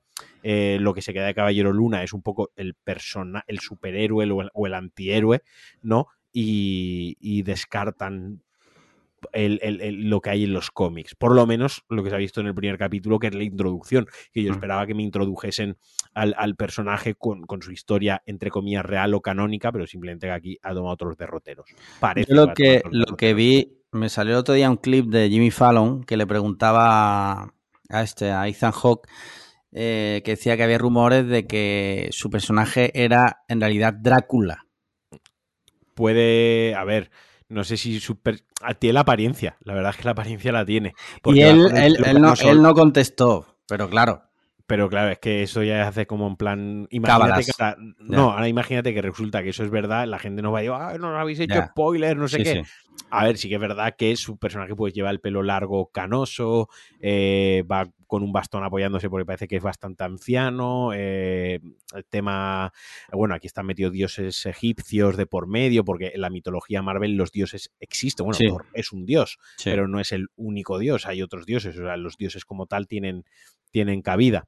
Eh, pero vaya, que lo que digo, es una serie de producción triple A de estas de Marvel que han puesto dinero para tener actores triple A de, de, moda, ¿no? De la casa Disney ya como Oscar Isaac y, y, se nota a ver cómo evoluciona porque, por ejemplo, la de Ojo de Halcón a mí me gustó bastante y en general las series eh, que están sacando cada vez me gusta más. Eso sí, una crítica negativa a Disney porque leí el otro día que iban a restringir o iban a hacer como un cut en la de Falcon a sí. Winter Soldier para rebajarle el nivel de violencia.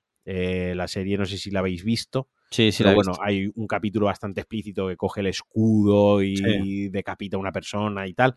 Y todo eso querían rebajarlo. Entonces, a mí esto primero me plantea, esto es una pata de los cojones, porque una de Sí. dos, o tienes los capítulos bajados en tu disco duro, o el día que Disney le dé a sustituir archivo, como John Mm. Conda, cuando alguna vez me ha pasado que he subido Pulsa Start el de Cliffhanger y he ido corriendo, no, no, no, a cambiar el MP3, ¿no?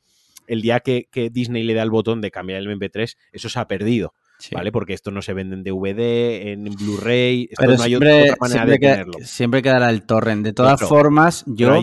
tienes que tener el torrent Sí. y que estar los seeders y todo el rollo que, todo el coñazo que conocemos, ¿sabes? O sea, que le rebajen la. Tío, si ya se emitió la serie, ¿sabes? Yo, O sea, creo, mm, yo creo que quizás si, lo, si finalmente lo hacen, quizás sea por si tienes activado el control parental para, que, Mo- sol- para que solo se lo muestre así a los Mola- menores. Ojalá molaría. sea eso. O molaría que fuese eso, porque Sí. sería algo bastante guay y sería Sí. una manera de implementar el control parental más allá de ves esto o no ves esto, Sí. sino una versión alternativa que simplemente Para niños y, o. y si Mm. Disney no tiene dinero para hacer eso, pues ya me dirás quién tú que lo hace. Eh, bueno, Eso- en Pam y Tommy hay una escena que es básicamente una polla explícita hablando durante un minuto. ¿Es la de, la de Sebastián Stan? Pues no sé cómo se Ah. llama. ¿El protagonista? El protagonista. Pues, eh, la verdad es que no sé cómo se llama el actor. Sebastián Stan, por eso. Pero te, es preguntas si, si es la polla del protagonista. Ah, la sí, polla sí, sí, sí. Eso, eso es lo que te preguntaba. Vale, vale. Pues mira, yo de series eh, sigo viendo Euforia. Eh, me está gustando bastante. Voy ya por la segunda temporada. Eh, están profundizando ya bastante en algunos personajes que hasta el momento parecían como caricaturas, ¿no? Por ejemplo, el padre de uno de los personajes es como un gay reprimido que, que siempre ha vivido reprimido de su sexualidad y de repente te cuentan su historia y, y pasas de pensar que es un hijo de puta a decir, hostia, es que la vida a veces es jodida, ¿no? Por ponerte un ejemplo. Y está chula, la verdad, está chula. Sale pues muchísimas pollas, igual aquí también, mucha droga y tal, pero así está, está bien. Me está gustando bastante. yo la tengo anotada, en algún momento le, Está muy le guapa, ¿eh? un, Sí. Sí. Y tema pelis, ¿habéis visto algo recientemente que merezca la pena? Que empiece Bueno. Mati, que yo estoy abriéndome aquí Letterboxd. Letterbox. Pues eh, la única peli que he visto durante el COVID fue em, una que tenía pendiente de animación, Los Mitchell contra Sí, las máquinas, una cosa Sí, así. sí, de Eh, Netflix. Muy divertida. Mm. Muy bien. Estaba nominada al Oscar, ¿no? Aunque al final se la ha llevado. Esta, ¿cuál se la ha llevado? Encanto, ¿no? ¿Fue? Eh, Eh, ¿Encanto fue? No lo sé, no sé. Ahora, ahora No me acuerdo, la o, verdad. o Bruno o Encanto. Sí. Yo solo he visto una peli, ¿vale? Mientras tú sigues buscando en Letterboxd, que ha sido Scream, la nueva. Me ha gustado bastante, bastante, porque es un canto a los fans obvio. También, también has visto Fresh, ¿no? Porque la puntuaste el otro día. Pero esa la hablamos ya la, la semana Pero pasada. cuando la hablamos, ¿tú la habías visto también? Sí, sí, Ah, vale, vale, vale. sí, sí. Scream la vimos, Elena y yo, en el mm, autocine de aquí de Málaga. Ah, Me consta que, me consta que Elena Sí. es muy fan de la saga Scream. Muchísimo, muchísimo. Muchísimo. sí. Me consta que hacían maratones para verlas Sí. juntas y. A y Sandra le gusta mucho el cine de terror, a Elena eh, no tanto, pero sí que, sí. que le gusta también. Pero es muy buena, tío, porque además, eh, aparte de ser muy meta de su propia saga, es muy meta el cine de terror, porque Sí, al sí. principio cuando empieza a hablar de cuál es tu película de terror favorita, empieza a decir que no le gustan los slashers porque son una basura, que le gusta Hereditary, que le gusta The Witch, y es como, hostia, es que es, es el, Es, el es la gente que meme, haría- es- es el meme, es el meme de Sí. no, a mí el cine de terror. El eh, cine ¿has, de- visto, has visto The Witch, has visto. Midsommar y es como venga. Sí, sí, sí, buenísimo, buenísima esa parte. Y luego, como hay escenas que son calcadas de la primera porque eh, se está representado así mismo, es brutal, me encantó, me encantó muchísimo. Mm. Muy, muy buena. Sí. Guay. ¿Y tú? Eh, ¿Viste pues, Morbius, mira, no? Sí, mira, yo he visto, he visto la- una de las peores películas que vais a ver jamás, que es Moonfall, ¿vale? Moonfall. Ah, vale. Yo no, no- escribo nunca en Letterbox, pero me dio por escribir una vez. eh, Está la de Rola- Roland Emmerich, ¿no? Sí, y, eh, mira, puse, nunca escribo opiniones aquí, pero es que esta película lo merece. Menuda ensalada pocha de películas sobre el fin del mundo, alienígenas y as. Un resumen de películas de ciencia ficción mediocres condensadas en una película de dos horas llena de clichés, un guion generado por seis monos con máquinas de escribir replicando frases baratas buscando la épica que recae en el ridículo. Me ha entretenido, pero es mala, es mala, pero me ha entretenido. O sea, necesitas eh, ir drogado como Elon Musk para ver esta película. ¿Vale? O sea, mm, tremenda. O sea, es malísima, pero es mala a todos los niveles. O sea, eh, junta Apocalipsis rollo 2012, El Día de Mañana, eso lo junta con rollo Arrival, eh, rollo Alienígena, o sea, no sé, como muchas cosas y Sí. todas mal hechas. O sea, no hacen ni una bien. Y encima la- el final de la película es una fumada, es una ida de olla. O sea, yo tengo que ver esta película otra vez hasta los ojos de drogaporro, porque es Sí. que esto a lo mejor se ha concebido para verse así, igual que Nolan Puede ser. concibe su película Sí. para verla en IMAX, igual esta se ha concebido para verla drogadísimo y no nos hemos enterado. Luego vi otra que se llama A House on the Bayou, ¿vale? Que esa es de Blumhouse, esa la bajé porque, como decía Mati, pues Sandra es muy fan de, del género de terror y, bueno, pues Blumhouse es como A24 con sus películas intensitas que a ti no te gustan, ¿no? Blumhouse, pues hace más el cine gore o más Sí. el cine de terror y tal, y es eh, La Casa en el Pantano. Me gustó muchísimo, es todo lo que esperaba de una película de Blumhouse, para lo bueno y para lo bueno y para lo malo. Tiene ese toque de película de Funny Games, ¿no? Eh, Del terror este que se cuelan en tu casa y te, y te Sí, sí. retienen. Home Invasion. Home Invasion. No he querido decirlo porque si igual faltaba el respeto a algún catedrático del cine. Eh, Tiene ese toque con luego toque eh, paranormal, pero no, o sea, no sabes, tiene, y tienes dos giros, de, o sea, tienes dos giritos de la película que dices, Ujú. hostia, y que te dejan con el culo roto. No es la mejor película de género, una película entretenida. Luego he visto una película que se llama The House of the Devil, que es de 2009, que es del director, del mismo director que van, una película que van a estrenar la semana que viene se llama X, que sí, es de Ty West. Ty West, eso, gracias, no me, no me salía, Sí. que es eh, una película, lo que comento aquí, una película de las que me gustan, que son 90 minutos, de los cuales 70 crea un clímax, o sea, 70 minutos entre comillas, quien la vea dirá, no, no, no pasa nada en, en 70 minutos. Lo que está pasando es que está creando una atmósfera que la resuelve en los últimos 20 minutos, con sangre, con, con violencia muy explícita. Además, una película de 2009 que está ambientada a finales de los 80, pero toda la estética, incluso de, de la filmación, del grano, todo, es rollo, los carteles, todo es del rollo película de los 80, ¿no? Sí. Eh, no, es, no es como la de los Warren, que está ambientada en los 80, pero, pero te das cuenta que Sí. es una película. No, esta no, esta también imita ese estilo de cine y también me, me gustó mucho. Y fui al cine con, con Radio Gea, precisamente, y con, con Nacho Lasaosa. ¿eh? que fuimos al Fab Guys y luego fuimos al cine a ver eh, Morbius. La vimos en Ultra HD, es la primera vez que yo veo una película en Ultra HD. Sí, Eh, el precio a pagar es que la tuve que ver doblada, sí. Porque no hay versión original. En, Bo- en Bose en no hay. Bose no hay. ¿Qué pasa? Que como yo ya sabía que la película no iba a ser buena Eh, Y es una película de estas, quiero decir, si es Dune, eh, pues sí que la quiero ver en versión original, ¿no? Eh, pero este tipo de película, pues bueno, puede hacer una concesión. Morbius es una película de, de Sony Columbia con la asociación de Marvel. Son de- como igual que Venom, ¿no? Es como este Sí. multiverso paralelo que están haciendo con Spider-Man, con las licencias que no son, las IPs que no son de Marvel como tal. Mm. Cuando se Marvel se arruinó hace muchos años, pues las que compró Sony por un lado es esta. Eh, no es tan mala. O sea, no es buena. La película no es buena, Sí. ¿vale? La película no es buena. Sí, pero no es tan mala como nos no- están haciendo creer, ¿no? no es tan mala como Twitter quiere Sí. que pienses. Ya. Y lo que sí que me gustó mucho es que los dos protagonistas, que uno es Jared Letos y el otro es el que hace de, del Doctor Who toda la vida, Matt Smith. Matt Smith Sí.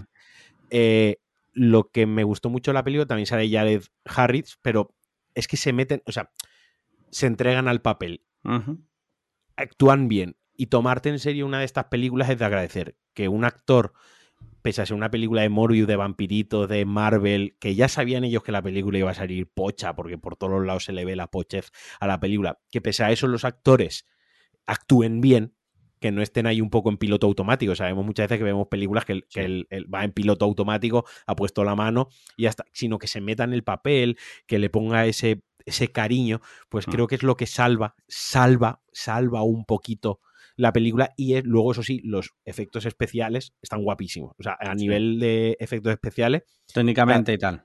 técnicamente cada vez que hay una escena de acción, la verdad que la película mola mucho, pero sí que es cierto que, que es flojita. Y por último, ya lo acabo, vi eh, por primera vez Donnie Darko el domingo por la noche, Buen, buen día para ver Donnie Darko, la verdad. pero me la voy a dejar para hablarlo la semana que viene o u otra semana Porque estoy muy me ha afectado mucho la película. Joder. Sí. Eres, Llevo- tú, eres tú literal, Donnie Darko. no voy a caer en el meme de soy yo literal, pero la Pero eres tú literal. pero soy yo literal, no. Pero me ha dejado tocado, o sea, me ha dejado jodido, ¿eh? pero que me levanté mal el lunes por la mañana por una película que trata sobre el existencialismo. Eh, tiene, ti- bueno, ya la habéis visto, ¿no? Sí, sí. Eh, está todo el tema este del viaje, eh, de viaje en el tiempo, de ciencia ficción, que es, es lo que es lo superfluo, ¿no? Es lo que hay arriba de la película. Pero luego realmente la película es una película sobre el existencialismo. He dicho que le iba a dejar para la semana que viene, pero venga, lo resumo muy rápido. Sobre qué hacemos en la vida, ¿no? Eh, cuál es nuestro hueco en la vida, cuál es nuestro propósito y sobre todo, qué pasaría si nosotros no estuviésemos en el mundo, ¿no? ¿Cómo, cómo sería el mundo eh, si no estuviésemos? A todo el mundo eh, se le ha pasado por la cabeza en algún momento ese pensamiento, ¿no? ¿Qué pasa si mañana me muero? ¿Qué pasa si me suicido? ¿Que serían felices? ¿Me lloraría alguien? ¿Se acordaría de mí alguien? ¿No?